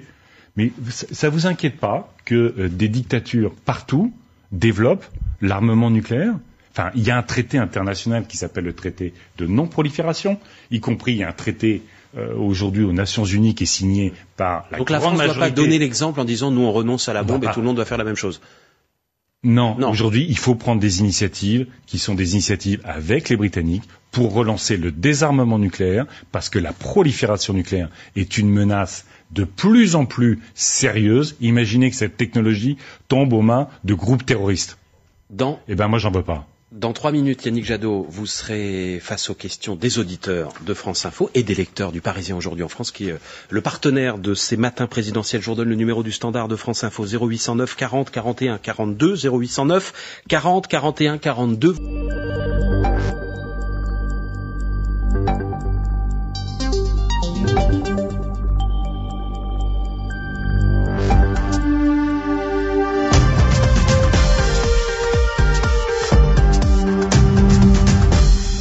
Quatrième édition des matins présidentiels sur France Info. C'est Yannick Jadot, candidat investi par Europe Écologie Les Verts à l'issue d'une primaire qu'il a opposée à Sandrine Rousseau au second tour qui est ce matin euh, notre invité jusqu'à 9h et qui répond à présent à vos questions au standard de France Info. Je vous redonne euh, encore une fois le numéro 0809 40 41 euh, 42 en partenariat avec le journal Le Parisien. Aujourd'hui en France, c'est d'ailleurs une lectrice du Parisien, Karine, qui est en ligne avec nous. Bonjour Karine. Bonjour, bonjour à tous. Vous nous appelez de Paris. Yannick Jadot écoute votre question. Oui, bon, euh, question un peu plus euh, sur la vie quotidienne et notamment sur euh, les mobilités euh, en libre service euh, qu'on trouve euh, à Paris notamment. Quelle est la position? Est-ce que des mesures sont envisagées euh? C'est-à-dire, vous parlez des vélos, Bah, des des- trottinettes en libre oui, service? voilà, oui, oui, euh, vélo et trottinette. Yannick Jadot, c'est très bien. C'est très bien. On le développe dans pas mal de villes écolo aussi. L'idée est de favoriser évidemment le déplacement euh, à vélo quand c'est euh, euh, quand c'est possible, quand les gens sont en capacité de le faire. Karine, Et- faut-il entendre derrière votre question un soupçon de critique sur euh, Ah. la présence des, des, des trottinettes ou des vélos ou la surprésence de ces trottinettes parfois sur les trottoirs? Effectivement, c'était un petit peu aussi ma question et je, et je m'interroge sur la durabilité de ces équipements. euh, Enfin, quand on entend euh, euh, tout, ce dont on a besoin pour construire une batterie, euh, voilà, je, je comprends euh, l'intérêt de ces mobilités durables et douces, mais parfois je les trouve un peu trop nombreuses sur les trottoirs. Ah, écoutez, c'est pas la place pour ranger les vélos ni les trottinettes. Et vous savez que euh, euh, si on parle de Paris, euh, David Béliard est en train de euh, d'organiser la régulation. de Yannick. Pardon, euh, euh, euh, et d'organiser la régulation euh, des, euh, des trottinettes, euh, leur vitesse et euh, leur organisation, y compris euh, en matière de stationnement, en matière de respect des piétons. Et il a absolument raison, c'est essentiel. Euh, les trottoirs sont d'abord faits pour les piétons, euh, c'est pas fait pour les trottinettes, c'est pas fait pour les vélos. Euh, et je sais qu'il y a beaucoup de personnes qui euh, notamment des personnes âgées aujourd'hui qui sont inquiètes quand elles sortent euh, effectivement des, euh, des, des trottinettes qui sont euh, qui sont dangereuses et qui et qui inquiètent. Mais vous savez, je regardais par exemple euh, la métro de Lyon, euh, ils ont mis en place, euh, dirigé par les écologistes, euh, ils ont mis en place euh, euh, le vélo euh, pour chaque jeune pour que chaque jeune puisse euh, accéder à un vélo Eh bien, une des mesures que nous prendrons euh, dans notre programme, c'est que chaque jeune à 16 ans puisse bénéficier d'un vélo. Ce sera un vélo qui sera un vélo réparé, Payé ou ce sera un vélo Oui. loué, loué, loué, Loué. loué, pour que chacun respecte aussi, évidemment. euh, C'est-à-dire le- loué, c'est lui qui paye la location? Non, il sera loué gratuitement Ah oui. mais il sera responsable de la, du bon entretien euh, du vélo et de son respect, de pas en faire n'importe quoi. Et puis, euh, euh, ça permettra de développer une grande filière française du vélo. C'est essentiel. Il faut réintroduire ces mobilités quand elles sont possibles. Et puis, euh, vous savez, le vélo électrique, pour certaines personnes, euh, c'est ce qui leur permet, au fond, de faire du vélo. Donc, euh, je vais pas aller à l'encontre de ça. Thierry nous appelle du Lot. Bonjour Thierry. Bonjour. Bienvenue sur France Info. Vous êtes d'où dans le Lot? Alors, je suis à Tégra, commune de 500 habitants, entre Rocamadour et Padirac, euh, tout près de la vallée de la Dordogne. D'accord. Je crois que vous êtes à la fois maire et agriculteur, c'est ça? Et oui, c'est c'est pas le cumul des mandats, mais c'est le cumul des fonctions, si on peut dire. Qu'est-ce que vous faites? Vous êtes dans les céréales? Non, vous êtes dans quoi du côté du Lot? Non, euh, vache laitière et production de noix. Vaches laitières et production de noix. Yannick Jadot vous écoute sur les noix, sur les vaches laitières ou sur toute autre chose? Ah oui, bonjour Monsieur Jadot. J'ai monsieur. questions. Une sur, sur la fonction d'élu. Bonjour Monsieur Jadot, bonjour à toutes et à tous.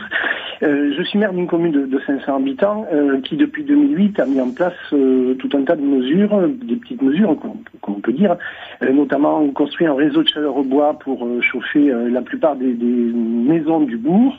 Euh, supprimer les phytos pour l'entretien des espaces publics euh, et, et dernière action, mais il y en a beaucoup d'autres, tous les arrosages des, des espaces publics sont faits avec de l'eau de récupération des toitures. Monsieur Jadot, euh, moi je n'ai pas l'impression quand on met en place des mesures comme celle-ci que ce soit des mesures de gauche, de droite, euh, et, et c'est pour ça que je suis assez surpris euh, que l'écologie se cantonne à être des mesures qui, qui, qui restent des mesures de gauche. Voilà, moi je, je pense qu'il y aurait tout à gagner à ce que l'écologie soit comprise et acceptée par tout le monde, euh, en, en ouvrant un petit peu plus euh, euh, l'envergure de votre discours, du discours des écologistes, et en parlant de mesures euh, qui, sont euh, euh, un bienfait pour tout le monde. Ça, c'était ma première question. Donc, est-ce que l'écologie euh, doit se cantonner euh, uniquement à séduire les électeurs de gauche? Bah, Je vous La propose qu'on laisse tout d'abord répondre Yannick Jadot, Thierry, et ensuite vous gardez votre deuxième question. Est-ce que vous avez Oui, euh, à gauche, Yannick Jadot, le monopole de l'écologie, comme le suggère Thierry? Moi, je constate effectivement sur le sur le terrain euh, des citoyennes, des citoyens, des maires, euh, effectivement, euh, parfois de toute obédience politique, euh, qui mettent en œuvre des mesures incontestablement euh, de protection de l'environnement, Quelle que soit leur couleur politique. quelle que soit leur couleur politique. Oui. Alors, euh, après, euh, si vous voulez diriger un pays, c'est aussi faire en sorte que cette transition écologique, elle soit juste socialement. C'est aussi revitaliser euh, notre euh, démocratie. C'est aussi, euh, vous êtes un acteur de terrain, faire en sorte que les élus locaux soient respectés dans notre démocratie, dans l'organisation de l'État. Et ça, ça correspond à des valeurs qui viennent de la gauche, la justice sociale, la décentralisation, la revitalisation de la démocratie. Mais le logiciel écolo, il ne s'arrête pas à la gauche, puisqu'au fond, la gauche a été largement productiviste. Euh, les cinq ans euh, de François Hollande, euh, on s'est pas réveillé avec la banane tous les matins en se disant waouh, ça dépote sur l'écologie, ça dépote sur la justice sociale. Donc euh, euh, moi je veux à la fois euh, euh, rassembler tous les progressistes, les humanistes, leur tendre la main pour qu'on travaille ensemble à ce grand projet, à cette grande victoire, mais il faut aussi dépasser ce qu'a été à gauche, un productivisme, un conformisme, et qui intéresse aujourd'hui beaucoup de Françaises et de Français, mais reconnaissons quand même juste que la droite aujourd'hui, sur tout ce que vous faites, ils sont pour qu'on puisse mettre des pesticides jusque euh, euh, à, la, à la porte de nos maisons. Euh, ils sont ils sont contre toutes les énergies renouvelables. Donc on a aussi un problème euh, de euh, d'une droite qui est très anti-écolo aujourd'hui. Thierry, on vous re- reprend dans un instant. Il y a beaucoup de monde en standard de France Info. Je voudrais qu'on laisse la parole Bien sûr. euh, et que les réponses soient courtes, si on peut. Yannick Jadot aussi. Thierry, vous restez avec nous. Euh, on va essayer de prendre le plus d'appels possible d'ici euh, 9h. Le fil info tout d'abord à 8h40 avec Mélanie Delaunay. Ce n'est pas une vague, c'est un raz-de-marée Omicron qui arrive euh, au Royaume-Uni, dit Boris Johnson, plus contagieux. Il va bientôt dépasser le variant Delta dans le pays. Et pour y faire face, la réponse, c'est la vaccination pour euh, le Premier ministre britannique qui ouvre le rappel à tous les plus de 18 ans. Le sujet euh, n'est pas d'organiser une nouvelle primaire, mais le rassemblement, insiste ce matin Yannick Jadot, le candidat écologiste invité des matins présidentiels de France Info, en réponse au nouvel appel lancé hier par Anne Hidalgo pour une primaire à gauche. Sur les 120 librairies France Loisirs, combien vont perdurer La justice tranche aujourd'hui sur les deux offres de reprise? L'enseigne et ses clubs de livres comptaient des millions d'abonnés dans les années 80. Lille et le Paris Saint-Germain connaîtront ce midi le nom de leur adversaire pour les huitièmes de finale de la Ligue des Champions, le PSG, encore un peu plus devant en Ligue 1 grâce à sa victoire hier soir 2-0 sur Monaco. France Info. Les matins présidentiels, Marc Fauvel. Toujours avec Yannick Jadot et avec Thierry, qui est à la fois maire et agriculteur du côté du Lot et qui avait donc une deuxième question pour vous. Yannick Jadot, on vous écoute Thierry. Oui, Monsieur Jadot. Alors, deuxième question, comment pensez-vous séduire les électeurs euh, agriculteurs ou du monde agricole qui bien souvent, et, je pense euh, en convaincu par manque de, connaissances, par manque de temps pour se former, pour apprendre, que l'écologie, l'agroécologie, les nouvelles pratiques euh, éco-environnementales peuvent être bénéfiques pour tout le monde, y compris pour le monde agricole, parce qu'aujourd'hui, on a l'impression qu'à chaque fois que des mesures sont, annoncées, sont prévues dans les campagnes électorales, le monde agricole se braque et, trouve que, c'est plus pour euh, mettre des barrières et des freins euh, au développement de, ce métier euh, et ne voit pas forcément l'atout ou les atouts qu'il mm. peut y avoir pour demain. Yannick Jadot. Vous avez parfaitement raison, monsieur. et l'enjeu, c'est de mettre nos politiques publiques au service de cette transition. Vous savez, moi, ce que je veux proposer, c'est un grand contrat de transition agricole. Et évidemment, ça doit se faire avec les paysans. On ne changera pas l'agriculture sans les travailleurs de la nature. Donc ça doit se faire avec les agriculteurs, ça doit se faire avec les paysans. Et moi, je suis même prêt, dans ce contrat d'accompagnement, à renégocier les dettes quitte à éponger les dettes. Vous savez que pour beaucoup d'agriculteurs, y compris c'est souvent une raison de leur suicide, ils sont surendettés parce qu'on les a mis dans un piège, parce qu'on les a mis dans un piège d'être toujours plus gros, d'avoir toujours plus de terre, d'être toujours plus seul à gérer euh, leur, leur, ferme. Eh bien, je veux revenir là-dessus pour mettre des jeunes en agriculture et pour qu'effectivement ce modèle de l'agroécologie qui se développe, qui réussit, qui redonne la fierté au monde agricole, devienne notre modèle. Inès nous appelle de Paris, je crois. Bonjour Inès. Bonjour. Puis-je vous demander votre âge, si vous voulez le donner, euh, ce que vous faites dans la euh. vie également, et votre question à Yannick Jadot, tout ça dans l'ordre. Alors j'ai 23 ans et euh, je travaille dans une association qui lutte contre les pesticides et polluants chimiques. Et en fait, ma question concerne justement la politique de santé. Donc à l'heure où on voit l'épidémie de Covid-19 qui met sous pression et montre les failles de notre système de santé, alors que celui-ci est déjà sous pression des maladies chroniques qui explosent depuis les 30 dernières années. Je voulais savoir quelle place aura la politique euh, de santé dans le programme de M. Jadot. Merci. Euh, vous avez absolument raison sur le fait que euh, en France, la politique de santé s'est beaucoup organisée autour des soins et des médicaments. Donc on a un système qui historiquement est un système de très grande qualité, mais qui s'organise sur les soins. Aujourd'hui, beaucoup de maladies, comme vous l'avez dit, sont liées aux pollutions sont liées aux dégradations environnementales. Ça génère les maladies chroniques euh, sur euh, le sang, sur euh, cardiovasculaire, sur les poumons, sur beaucoup de choses, sur l'obésité, autour de la malbouffe, on en parlait. Donc, priorité, ne pas tomber malade. Avant d'être soigné, ne pas tomber malade. Et vous avez raison, j'étais encore samedi avec les personnels de soignants de l'hôpital de Lens. notre système est au bord du gouffre. Il faut le rappeler notre système est au bord du gouffre. Vous avez des infirmières et des infirmiers qui aujourd'hui traitent deux fois plus de malades que les règles de sécurité sanitaire, les règles de sécurité tout court pour les malades comme pour les soignants donnent qu'on devrait réduire par deux le nombre de malades.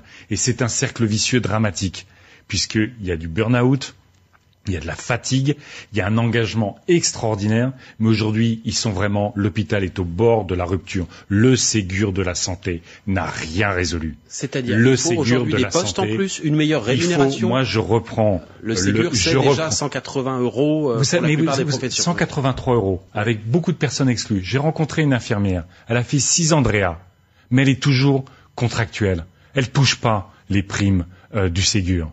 Vous avez tellement de personnel qui touche pas les primes du Ségur. Et vous savez, là, le, le, le, le, le côté cynique de ces primes Ségur, 183 euros, c'est que la moitié va être financée par l'augmentation de la productivité de personnel qui font déjà 50, 60, 70 heures.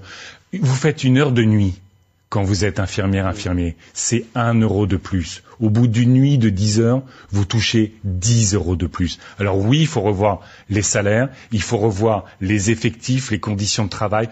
On ne peut pas abandonner notre hôpital. Ce gouvernement, comme euh, les précédents, ont voulu faire de l'hôpital une entreprise rentable. C'est proprement honteux quand on voit le prix extraordinaire le prix de la santé dans notre pays. Merci à Inès, lectrice du Parisien aujourd'hui en France, qui était en ligne euh, avec nous. Très bonne journée à vous. Florent nous appelle également. Florent, bonjour.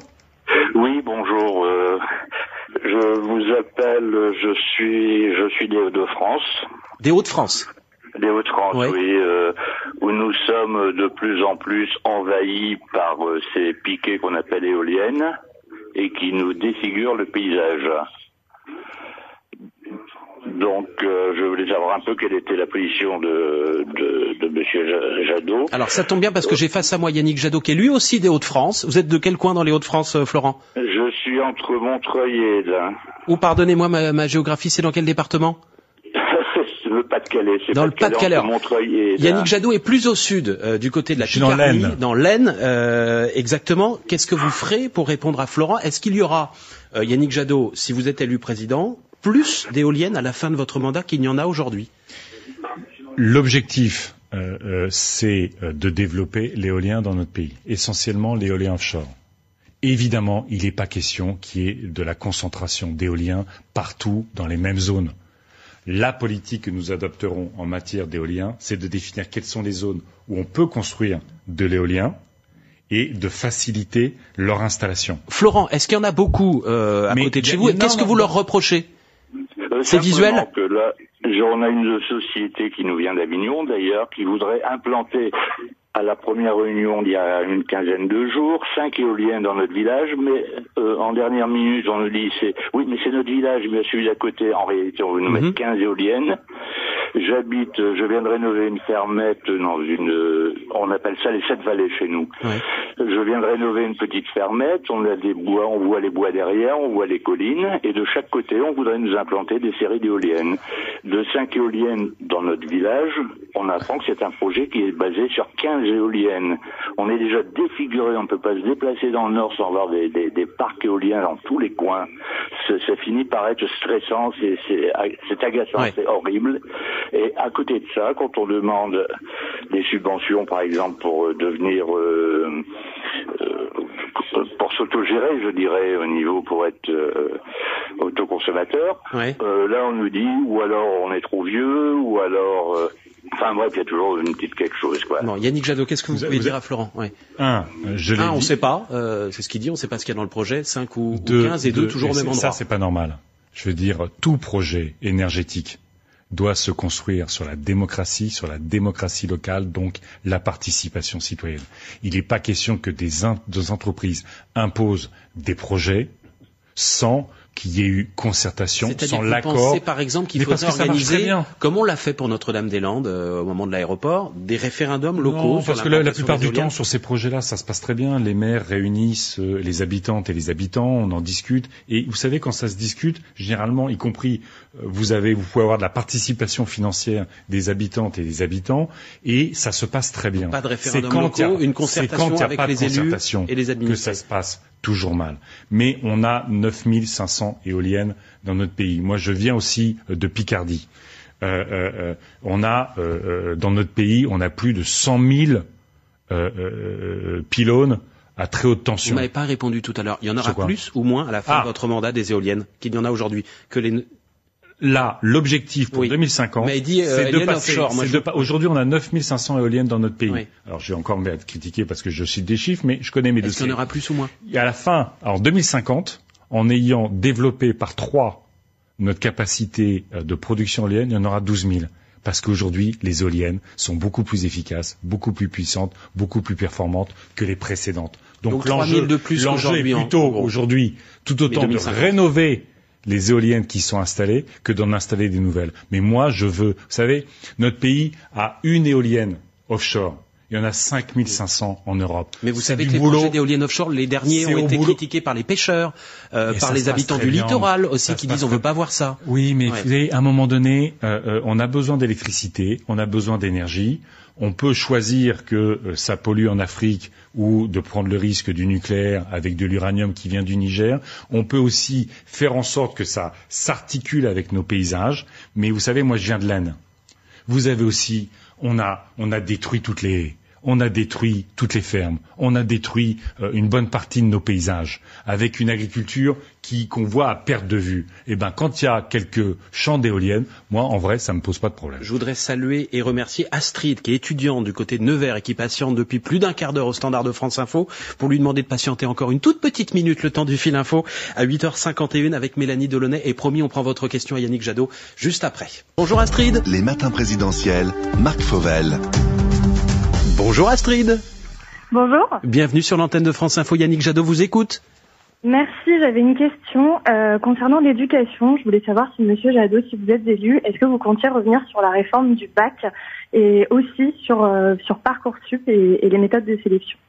Oui, oui, on arrêtera Parcoursup. Vous savez, c'est euh, terriblement euh, angoissant euh, pour des parents et pour des, évidemment, euh, en particulier les jeunes, d'être face à un algorithme totalement déshumanisé. Vous le remplacez euh, par qui- quoi? Eh ben, un, vous savez, euh, c'est ce que disent tous les rapports. Un, il faut créer des places à l'université. Notre université a été sacrifiée. Vous savez que sous ce quinquennat, on a baissé l'investissement par étudiant. Au moment où tout le monde considère qu'il faut plus d'intelligence, de formation, que ça permet à chacun de s'épanouir, de s'accomplir dans la vie, on a réduit les financements. Donc vous ouvrez suffisamment de places dans Oui. chaque filière pour qu'aucun élève falloir- ne puisse bien pas. sûr, bien sûr qu'il va Et falloir. tant pis si on se retrouve avec euh, Et vous faites quoi une bêtise, Mais euh, les gens- 100 000 étudiants en sociaux en trop ou mais- 100 000 ans. Eh bien, euh, améliorons euh, les filières pour que les filières soient plus accueillantes. Améliorons euh, l'orientation dès le collège, dès le lycée, pour que, au fond, les jeunes puissent aller ce vers quoi euh, ils ont envie d'aller pour s'accomplir, euh, servir euh, euh, leur vie, servir leur famille, servir le pays. Mais euh, ce système d'un algorithme, euh, d'une boîte noire qui définit euh, votre avenir, c'est absolument insupportable. On y mettra fin. Jocelyn nous appelle Damien. Bonjour Jocelyn. Bonjour. Étudiant en troisième année de sciences politiques, c'est ça? C'est ça, tout à Eh fait. eh ben on vous écoute. Alors bonjour Monsieur Jadot. Bonjour. Euh, vous proposez dans votre programme de développer massivement les mobilités collectives décarbonées. J'aimerais savoir ce que vous comptez faire pour euh, le recyclage des batteries de ces futurs transports électriques. Écoutez, les filières de recyclage sont en train de se développer et ça va, euh, c'est plutôt, c'est un impératif absolu. Euh, on sait que euh, pour faire des batteries électriques, euh, y compris, euh, on va chercher euh, euh, des matières, des matériaux qui, dans des pays et qui créent beaucoup de, de dégâts environnementaux. Donc, il faut qu'on ait une politique européenne de responsabilité pour évidemment à la fois faire en sorte que ces batteries évitent la prédation sur les ressources, mais évidemment soient massivement recyclées. C'est en train de se développer et je pense qu'on va y arriver assez vite en fait. Question sur les institutions que nous laisse Matisse sur franceinfo.fr. Si vous êtes élu, garderez-vous le quinquennat renouvelable une fois ou changerez-vous la durée du mandat? Moi, je suis pour un septennat non renouvelable.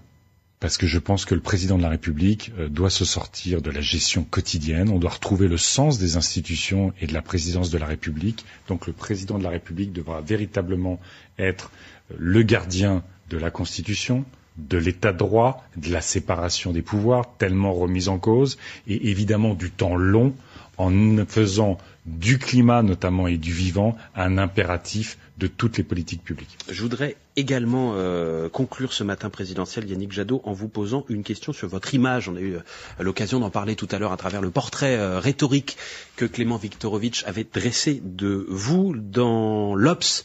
Il y a quelques jours, Sandrine Rousseau, vous avez donc battu lors du second tour euh, de la primaire écologiste et qui est aujourd'hui votre euh, conseillère, dit, je cite, qu'on s'emmerde dans votre campagne.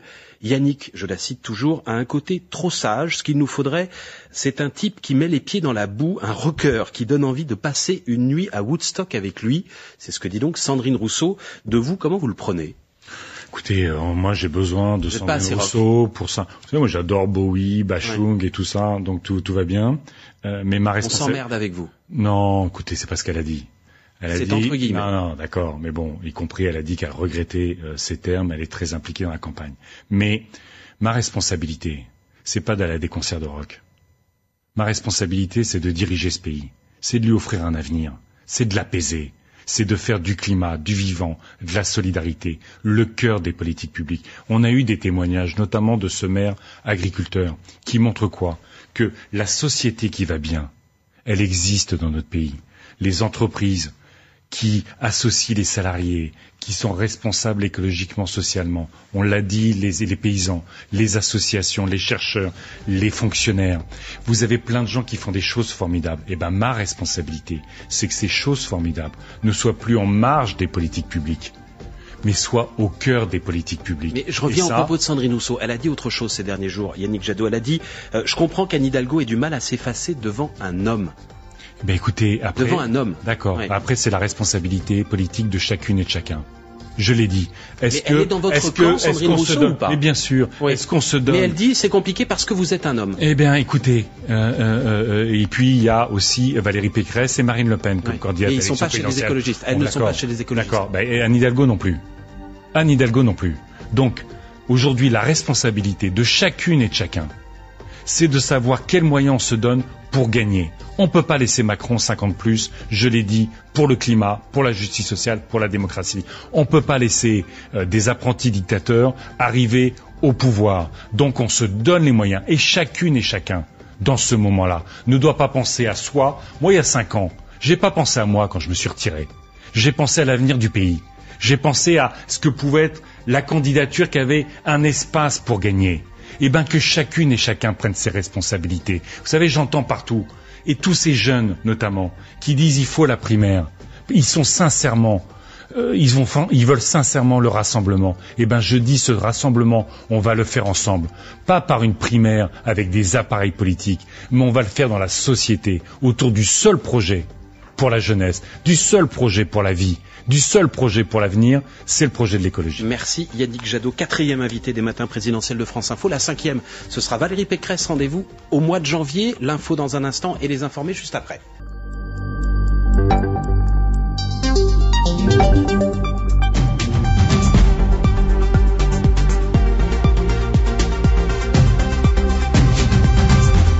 À présent dans les informés du matin sur la prestation d'Yannick Jadot qui était depuis 7 heures ce matin l'invité de France Info qui a répondu également euh, aux, à nos auditeurs, à nos téléspectateurs et aux lecteurs du Parisien aujourd'hui en France qui est le partenaire de ces matins présidentiels. J'ai le plaisir d'accueillir ce matin autour de cette table Ève Roger, la directrice adjointe justement des rédactions du Parisien aujourd'hui en France. Bienvenue. Bonjour. À vos côtés Jean-Jérôme Bertolus, le chef du service politique de France Info. Bienvenue également Jean-Jérôme. Stéphane Zumsteg, le directeur du département opinion d'Ipsos qui sonde les Français pendant euh, cette campagne présidentielle pour France Info, avec euh, une enquête d'intention de vote qui a été dévoilée juste avant le week-end et une enquête plus particulièrement sur les sur l'approbation ou pas des mesures proposées par Yannick Jadot. Et ça, on aura l'occasion d'en parler puisque c'est la une de nos confrères du Parisien aujourd'hui en France ce matin. Renaud Dely est là, lui aussi. 30 secondes, tous les quatre, tout d'abord, pour savoir comment vous jugez la prestation de Yannick Jadot ce matin. A-t-il été convaincant, Tiens, Renaud Dely, c'est vous qui avez, qui avez commencé ce matin. Euh, J'ai trouvé qu'il n'était pas toujours extrêmement à l'aise. C'est-à-dire que je pense qu'il a une posture qui est compliquée, me semble-t-il, Yannick Jadot, sur, euh, sur deux plans. Et j'ai trouvé que ça se manifestait à plusieurs reprises tout au long de, de cette succession d'entretiens extrêmement intéressants. D'une part, je l'ai senti un petit peu, entre guillemets, euh, ligoté ou en tout cas gêné par son parti et par les positions de son parti, soit des élus, euh, notamment des maires, hein, il y a eu euh, notamment cette polémique autour du foie gras, soit à la fin de l'entretien d'ailleurs les déclarations de Sandrine Rousseau la semaine dernière, expliquant que le candidat est un petit peu en tout cas euh, euh fade, j'allais dire, à son goût, hein, au goût de Sandrine Rousseau, et on voit bien qu'à plusieurs reprises Yannick Jadot hésite sur un certain nombre de positions, sur le nucléaire aussi d'ailleurs, sur les sur les positions qu'il peut prendre en toute liberté par rapport à son parti. Et d'autre part, me semble-t-il, il est difficile aujourd'hui, dans un contexte où euh, un certain nombre de sujets semblent faire l'unanimité à gauche, de marquer sa spécificité. C'est-à-dire à quoi bon une candidature écologique spécifique quand peu ou prou, Anne Hidalgo notamment et d'autres à gauche, Jean-Luc Mélenchon aussi sur les questions environnementales, reprennent les mêmes thèmes. Ève Roger Moi, j'ai trouvé qu'il était vraiment droit dans ses bottes. Il n'a pas bougé d'un iota, ni sur euh, la, la non, euh, la fin de non-recevoir Anne Hidalgo. Là, c'est les mêmes termes. Euh, on n'y revient pas. Et il n'a pas bougé d'un iota non plus visiblement sur le programme. Enfin, de, de ce que j'ai entendu, j'ai pas eu l'impression qu'on apprenait quelque chose. Et puis, il n'a pas bougé d'un iota non plus sur le style. Et c'est vrai qu'on lui dit beaucoup qu'il est sérieux, qu'il accumule les chiffres, il accumule euh, ses, ses, récits de campagne. Et puis, il y a quelque chose, on a envie de lui dire, bah, il faut peut-être y aller parce que quand même, c'est la une de notre journal ce matin. Il est quand même un peu. Euh, Jadot en race campagne. C'est ça, c'est ça. C'est-à-dire qu'il y a un moment, il faut y aller. Et j'ai pas eu l'impression qu'il est. Peut-être qu'il était un peu corseté, effectivement, comme dit Renaud. Stéphane Zumsteg. Oui, un petit peu victime d'une sorte de banalisation des idées écologistes aujourd'hui, qui sont reprises par quasiment tout le monde et surtout par, par les autres candidats de gauche. Il a eu du mal, vous le disiez à l'instant, de convaincre de ce qu'était la spécificité de l'écologie politique. Et en fait, la principale raison pour voter Yannick Jadot, on l'a pas vraiment entendu euh, ce matin. Jean-Jérôme Bertolus Un peu plus euh, positif. Moi, je l'ai trouvé assez pugnace. Alors c'est vrai effectivement que le, le chemin est, est, compliqué pour lui. C'est vrai qu'il doit, euh, comment dire, euh, tenir compte de différentes sensibilités. Mais je l'ai trouvé euh, plutôt, justement, j'ai l'impression qu'il a un petit peu donné, qu'il a été euh, et puis, par exemple, oui, bah, réacteur nucléaire, ça peut péter. Enfin, il a, il a essayé d'être, de, de, de fondre un tout petit peu l'armure au moins du point de vue euh, de, de, sa présence et de son incarnation. Bon, le sujet du moment à gauche, en tout cas dans une partie de la gauche, c'est euh, l'appel lancé mercredi dernier euh, aux 20h de TF1 par Anne Hidalgo, appel à une primaire de gauche. Yannick Jadot a été assez clair ce matin sur ce plateau pour dire qu'il n'en voulait pas. On va en parler dans un instant.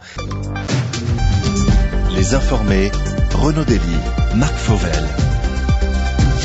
Toujours avec Stéphane Zoubstek, Dipsos, Jean-Jérôme Bertolus de France Info, Ève Roger du Parisien aujourd'hui en France et Renaud Dely.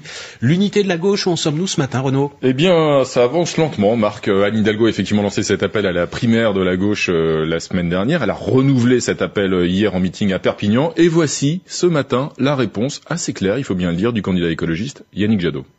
Et maintenant, pour sauver une candidature en difficulté, pour sauver le Parti socialiste, on nous explique qu'il faut faire une énième primaire. Le sujet aujourd'hui, oui. c'est pas d'organiser une nouvelle primaire, c'est d'organiser le rassemblement. Et aujourd'hui, celles et ceux, vous. celles et ceux qui peuvent rassembler, c'est autour du projet écologiste.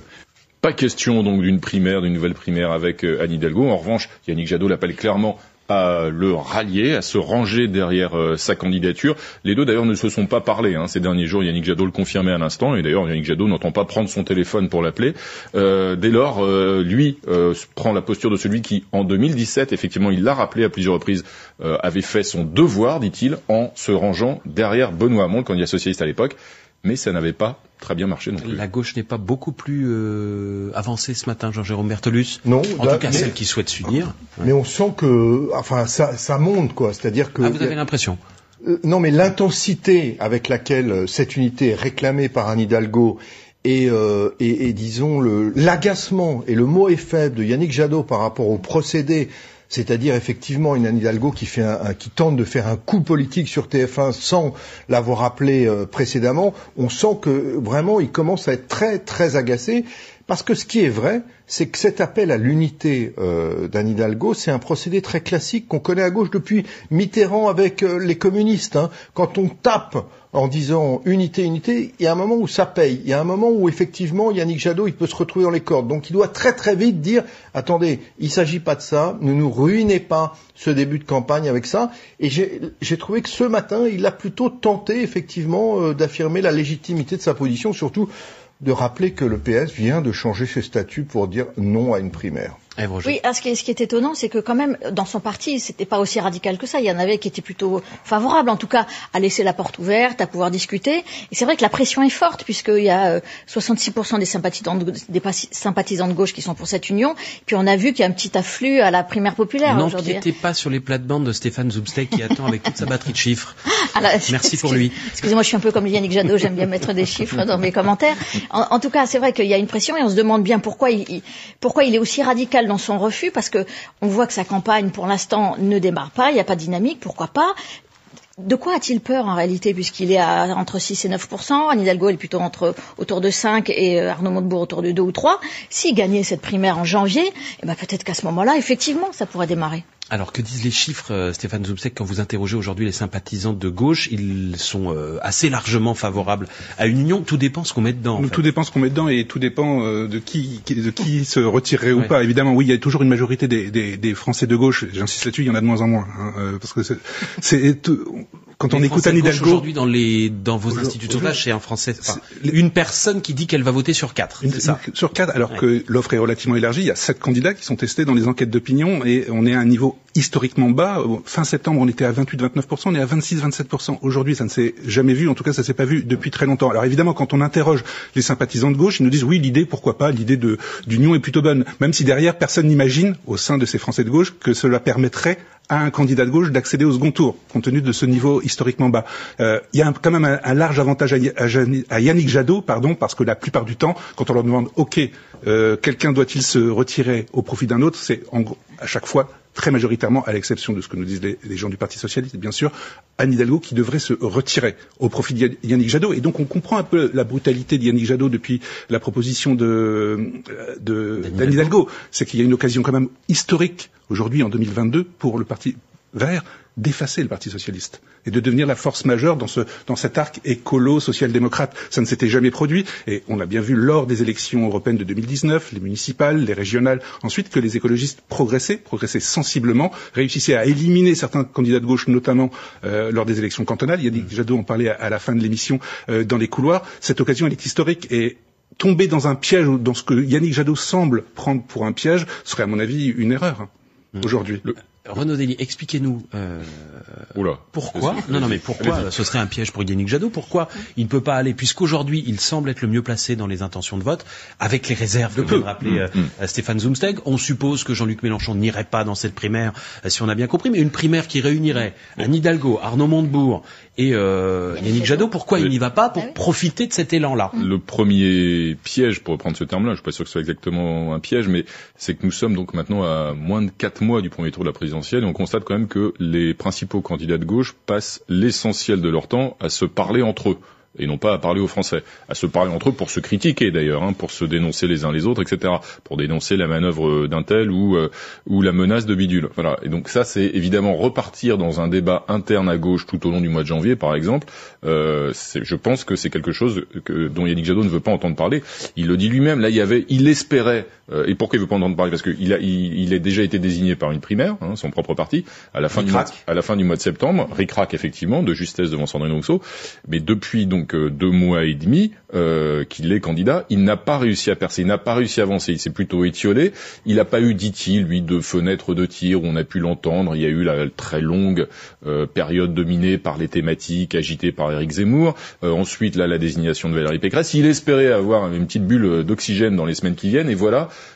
que le débat se re- redevient un débat interne, une controverse interne, loin des préoccupations des Français. Donc je pense que c'est quelque chose dans lequel il ne veut pas entrer. Maintenant, le risque, on l'a vu ce matin, c'est qu'il est tellement brutal, euh, son niet est tellement euh, vigoureux et ferme et sans appel, avec maintenant une menace d'ailleurs à l'endroit des socialistes en filigrane quant à, aux futurs accords en, en- en vue des législatives. hein. Si, euh, en gros, Anne Hidalgo retire pas derrière moi, euh, ne, ne rallie pas ma candidature, eh bien on tordra le bras aux socialistes, on présentera des candidats partout aux législatives. En filigrane, c'est ce qu'on comprend de la, de la- de la stratégie d'Yannick Jadot, c'est que c'est lui qui risque aussi à un moment ou un autre d'apparaître comme le diviseur. Et Anne Hidalgo mise là-dessus, c'est-à-dire qu'à force de répéter unité, unité, comme le disait Jean-Jean Bertolus tout à l'heure, elle espère qu'un mouvement dans l'électorat de gauche pourrait euh, la gratifier de, de cet effort-là. Et Roger? Oui, mais je, je- vous dites, euh, ça, ça répond pas à la question de quoi. euh, Ah, fin- excusez-moi, fin- allez-y. Non, non, allez-y, mais fin janvier, fin janvier, il reste encore euh, à février, mars, avril pour lancer une dynamique. Trois mois, ça me semble pas non plus être euh, rikiki. Non, La non, trois mois, c'est trois mois, c'est socialiste pas. avait eu lieu. euh, Ouais. La primaire socialiste, janvier, hein, euh, de- non, c'est vingt- début janvier qui avait été désigné, 22 et 29 euh, janvier, qui avait été désigné Be- Benoît Hamon, peut-être, peut-être, mais, mais en l'occurrence c'est très intéressant d'ailleurs puisque euh, Yannick Jadot se réfère souvent à ce précédent-là. hein. il l'a fait plusieurs fois ce matin. Moi, j'ai fait mon devoir en 2017. Moi, je me suis rangé Pas derrière de suite. et je n'ai pas eu besoin justement d'aller euh, quémander une primaire, une organisation, etc. Oui, mais sauf qu'il faut se souvenir de la fin du film, c'est que ça a viré à la catastrophe. C'est-à-dire que Benoît Hamon a fini avec 6% des voix alors qu'il était à 18% lorsqu'il avait été désigné euh, juste justement à l'issue de cette primaire. Donc c'est pas non plus un modèle qu'un ralliement, le modèle du ralliement d'Yannick Jadot à Benoît Hamon en 2017 n'a pas été particulièrement fructueux sur le plan Non, j'ouvre une toute petite parenthèse qu'on voit euh, à peu près tous les jours dans la presse euh, en ce moment. Ce matin, c'est l'opinion qui raconte que Christiane Taubira, puisque c'est d'elle euh, qu'on parle, a dîné la semaine dernière dans un appartement secret avec les organisateurs de la primaire. Vous savez, ce sont ces, ces, personnes qui ont lancé une pétition, on en est à près de 300 000 signatures, la primaire populaire, pour réclamer justement cette primaire de gauche. Christiane Taubira a donc dîné en secret, même si ça l'est plus tout à fait ce matin avec les organisateurs de cette primaire. Est-ce que ça peut changer les choses, simplifier cette question, Jean-Jérôme Bertolus, ou la rendre encore un tout petit peu plus complexe? Alors ça pourrait clairement euh, changer les choses compte tenu de ce qu'incarne Christiane Taubira euh, pour euh, le peuple de gauche. Hein. C'est vraiment une figure très forte, une figure morale très importante pour la gauche avec quand même un gros point d'interrogation, c'est que c'est pas la première fois qu'on cite le nom de Christiane Taubira, et si je me souviens bien, d'ores et déjà, même avant la présidentielle de 2012, elle voulait un peu jeter l'éponge, passer à autre chose. Et puis il y a eu François Hollande, et puis voilà. Mais il n'est pas certain. Euh, euh, à, à, gauche, il y a quand même beaucoup de personnalités euh, qui sont là, dont on prononce le nom. Alors dans un, dans un tout autre compartiment de jeu, il y a eu Jean Castex par exemple à un moment qui a aussi attendu. Euh, pardon, euh, Bernard Cazeneuve. Ah. Excusez-moi. Ah bah alors là j'allais. Non non non non oui oui j'ai senti j'ai senti un trouble sur le plateau. Ah, si Jean Castex prend sa carte au Parti socialiste, c'est une autre info ça Jean-Jérôme. Mais, mais mettez-la en lumière celle-là. Il y a eu Bernard Cazeneuve. voilà. Donc euh, voilà il y a ces personnalités qu'on appelle. mais, mais aller sur le ring c'est c'est véritablement autre chose. Et d'un petit mot, la seule chose c'est peut-être un piège, c'est sans doute un piège, effectivement, ces primaires pour Yannick Jadot, puisque là, pour l'instant, il est en tête des intentions de vote, parce que lui, il a besoin d'imposer... Il est en tête des intentions de vote Non, à gauche, non, il est derrière Jean-Luc Mélenchon. Oui, dans la gauche Dans l'autre gauche, oui. il est en tête de, par rapport à Nidalgo. Alors, je vais essayer de terminer rapidement, mais la seule chose, c'est que ce qui est vrai, c'est que, pour l'instant, il fait un petit peu du surplace. Pour l'instant, c'est vrai que sa campagne est relativement sage, et qu'une primaire permettrait de mettre un peu de densité dans sa campagne. Et ça, c'est peut-être quelque chose effectivement qui est autour de lui dont on tient compte. Les informés, Renaud Dely, Marc Fauvel. Toujours avec Ève Roger, directrice adjointe des rédactions du Parisien aujourd'hui en France, Jérôme Bertolus, l'homme qui confond Jean Castex, et Bernard Cazeneuve, chef du service politique de France Info, et Stéphane Zumsteg, le directeur du département Opinion d'Ipsos. Yannick Jadot est-il trop sage, disait euh, euh, il y a quelques secondes euh, Jean-Jérôme Bertolus. Est-ce qu'aujourd'hui c'est devenu un handicap dans cette campagne? En tout cas, c'est effectivement un, un, reproche qui lui est fait, y compris au sein même hein, de son équipe de campagne. On peut penser aux, propos de Sandrine Rousseau à son endroit. c'est effectivement une tonalité qui émerge de ces deux mois et demi de campagne de Yannick Jadot. Et voici comment il a essayé de corriger justement cette euh, pseudo-sagesse. Il en est revenu aux fondamentaux sur un sujet qui est cher au combien aux écologistes, le nucléaire. On va de défaut de conception défaut de... Moi, j'ai pas envie qu'une si grosse machine nucléaire nous pète à la gueule. Je vais vous le dire franchement, c'est un enjeu moral. Je ne mettrai pas en fonctionnement un réacteur nucléaire sur lequel on a des doutes majeurs sur sa capacité à tourner correctement. Rien de tel que la menace d'une centrale nucléaire qui nous pète à la gueule, fin de citation, pour justement ressouder hein, le, camp euh, écologiste derrière lui. Même si sur ce sujet-là, vous faites bien de le préciser, il n'a pas été non plus totalement clair, Yannick Jadot, puisqu'il explique si j'ai cru comprendre, que si jamais euh, il, euh, il était élu président de la République, il n'appuierait pas sur le bouton pour mettre en marche le PR de Flamanville, mais que euh, si le PR était en fonction avant son éventuelle entrée en fonction lui à l'Élysée, bah, il débrancherait pas pour autant le PR. Donc c'est assez complexe et il évoque aussi d'ailleurs une sortie nucléaire en 20 ans ou après tout en 50 plus. Il faut 50 pas plus. Grave. pas. Stéphane Zumtek, il, il y, a un problème de ligne euh, aujourd'hui, de radicalité de la ligne de, de Yannick Jadot, qui a toujours été historiquement dans un positionnement plutôt social-démocrate, euh, même si on a essayé de le titiller tout à l'heure là-dessus. Il y a deux ans, il disait je suis anticapitaliste, et quelques mois après, euh, il allait aux universités d'été du MEDEF.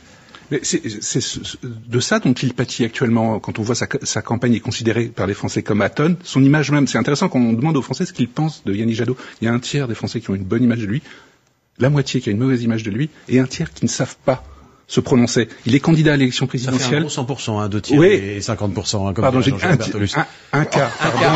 Vous avez totalement de Ah bah, un tiers, Chacun un son tour. Pardon, un quart, la moitié, un quart. Quand vous êtes, quand vous êtes candidat à l'élection présidentielle, quand vous avez gagné une primaire qui a malgré tout été médiatisée et qu'un quart des Français qui suivent l'actualité politique, qui sont intéressés par la présidentielle, même s'ils euh, votent pas toujours, ils disent, je ne sais pas, je ne sais pas me prononcer sur cette personne. C'est assez problématique quand même. C'est le premier point. Et le deuxième point, c'est ce qui, ce dont il pâtit également, vous en parliez à l'instant, c'est du flou autour de la question nucléaire. Enfin, ce qui a ce qui est l'ADN des partis écologistes en Europe, ce qui a fait qu'ils se sont forgés, c'est la question nucléaire. Et aujourd'hui, une majorité des Français n'est pas favorable à l'abandon du nucléaire. Et ce qui est gênant, c'est qu'on le voit, on le voit bien durant ce- cette émission de ce matin, qu'il est très mal à l'aise quand il aborde ce qui est normalement le cœur du programme Et écologiste. ce qu'il nous a dit aussi, c'est que oui, on sort du nucléaire civil en 20 à 25 ans s'il le faut, mais que sur la dissuasion nucléaire, l'arme atomique, pas question en revanche d'en sortir avant que tout le monde n'en soit sorti. C'est ce qu'il a dit euh, pour le coup assez euh, clairement. Jean-Jérôme Bertolus. Non, d'un mot, je, je trouve qu'une une campagne présidentielle, je parle sous votre contrôle à tous, c'est un rythme et de l'intensité.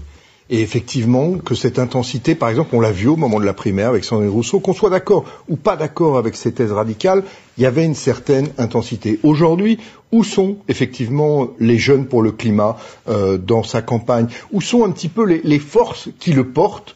Euh, On a l'impression, comme le disait justement Renaud Dely, qu'il qu'il a un chemin de crête par rapport à toutes les sensibilités écolo, qu'il est un petit peu prisonnier, mais on voit difficilement la dynamique.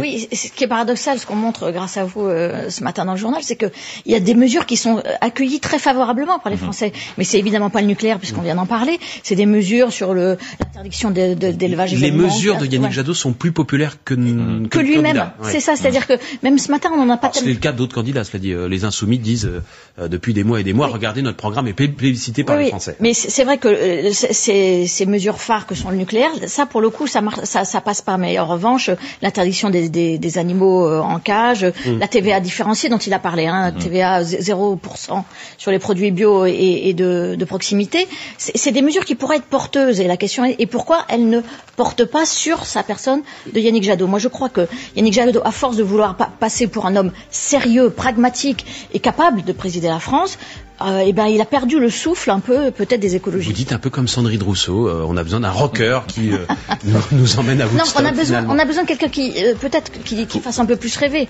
C'est-à-dire, il faut pas être rêve- écolo rêveur, mais il faut peut-être être un peu plus euh, euh, porteur d'un projet. D'ailleurs, il a eu du mal à- avec son récit national. Ce matin, quand on lui a posé la question, Oui. quand vous lui avez posé la question, il a eu du mal à le Il donner. faut juste rappeler d'un mot que la présidentielle, c'est l'élection la plus compliquée pour les écologistes en termes de culture politique même, parce qu'elle présuppose l'incarnation, l'incarnation présidentielle, euh, donc une forme de culte du chef, entre guillemets, qui est ce chef qui doit aller à la rencontre des Français selon cette mystique gaulienne, justement, qui est supposée être l'élection du président de la République au suffrage universel.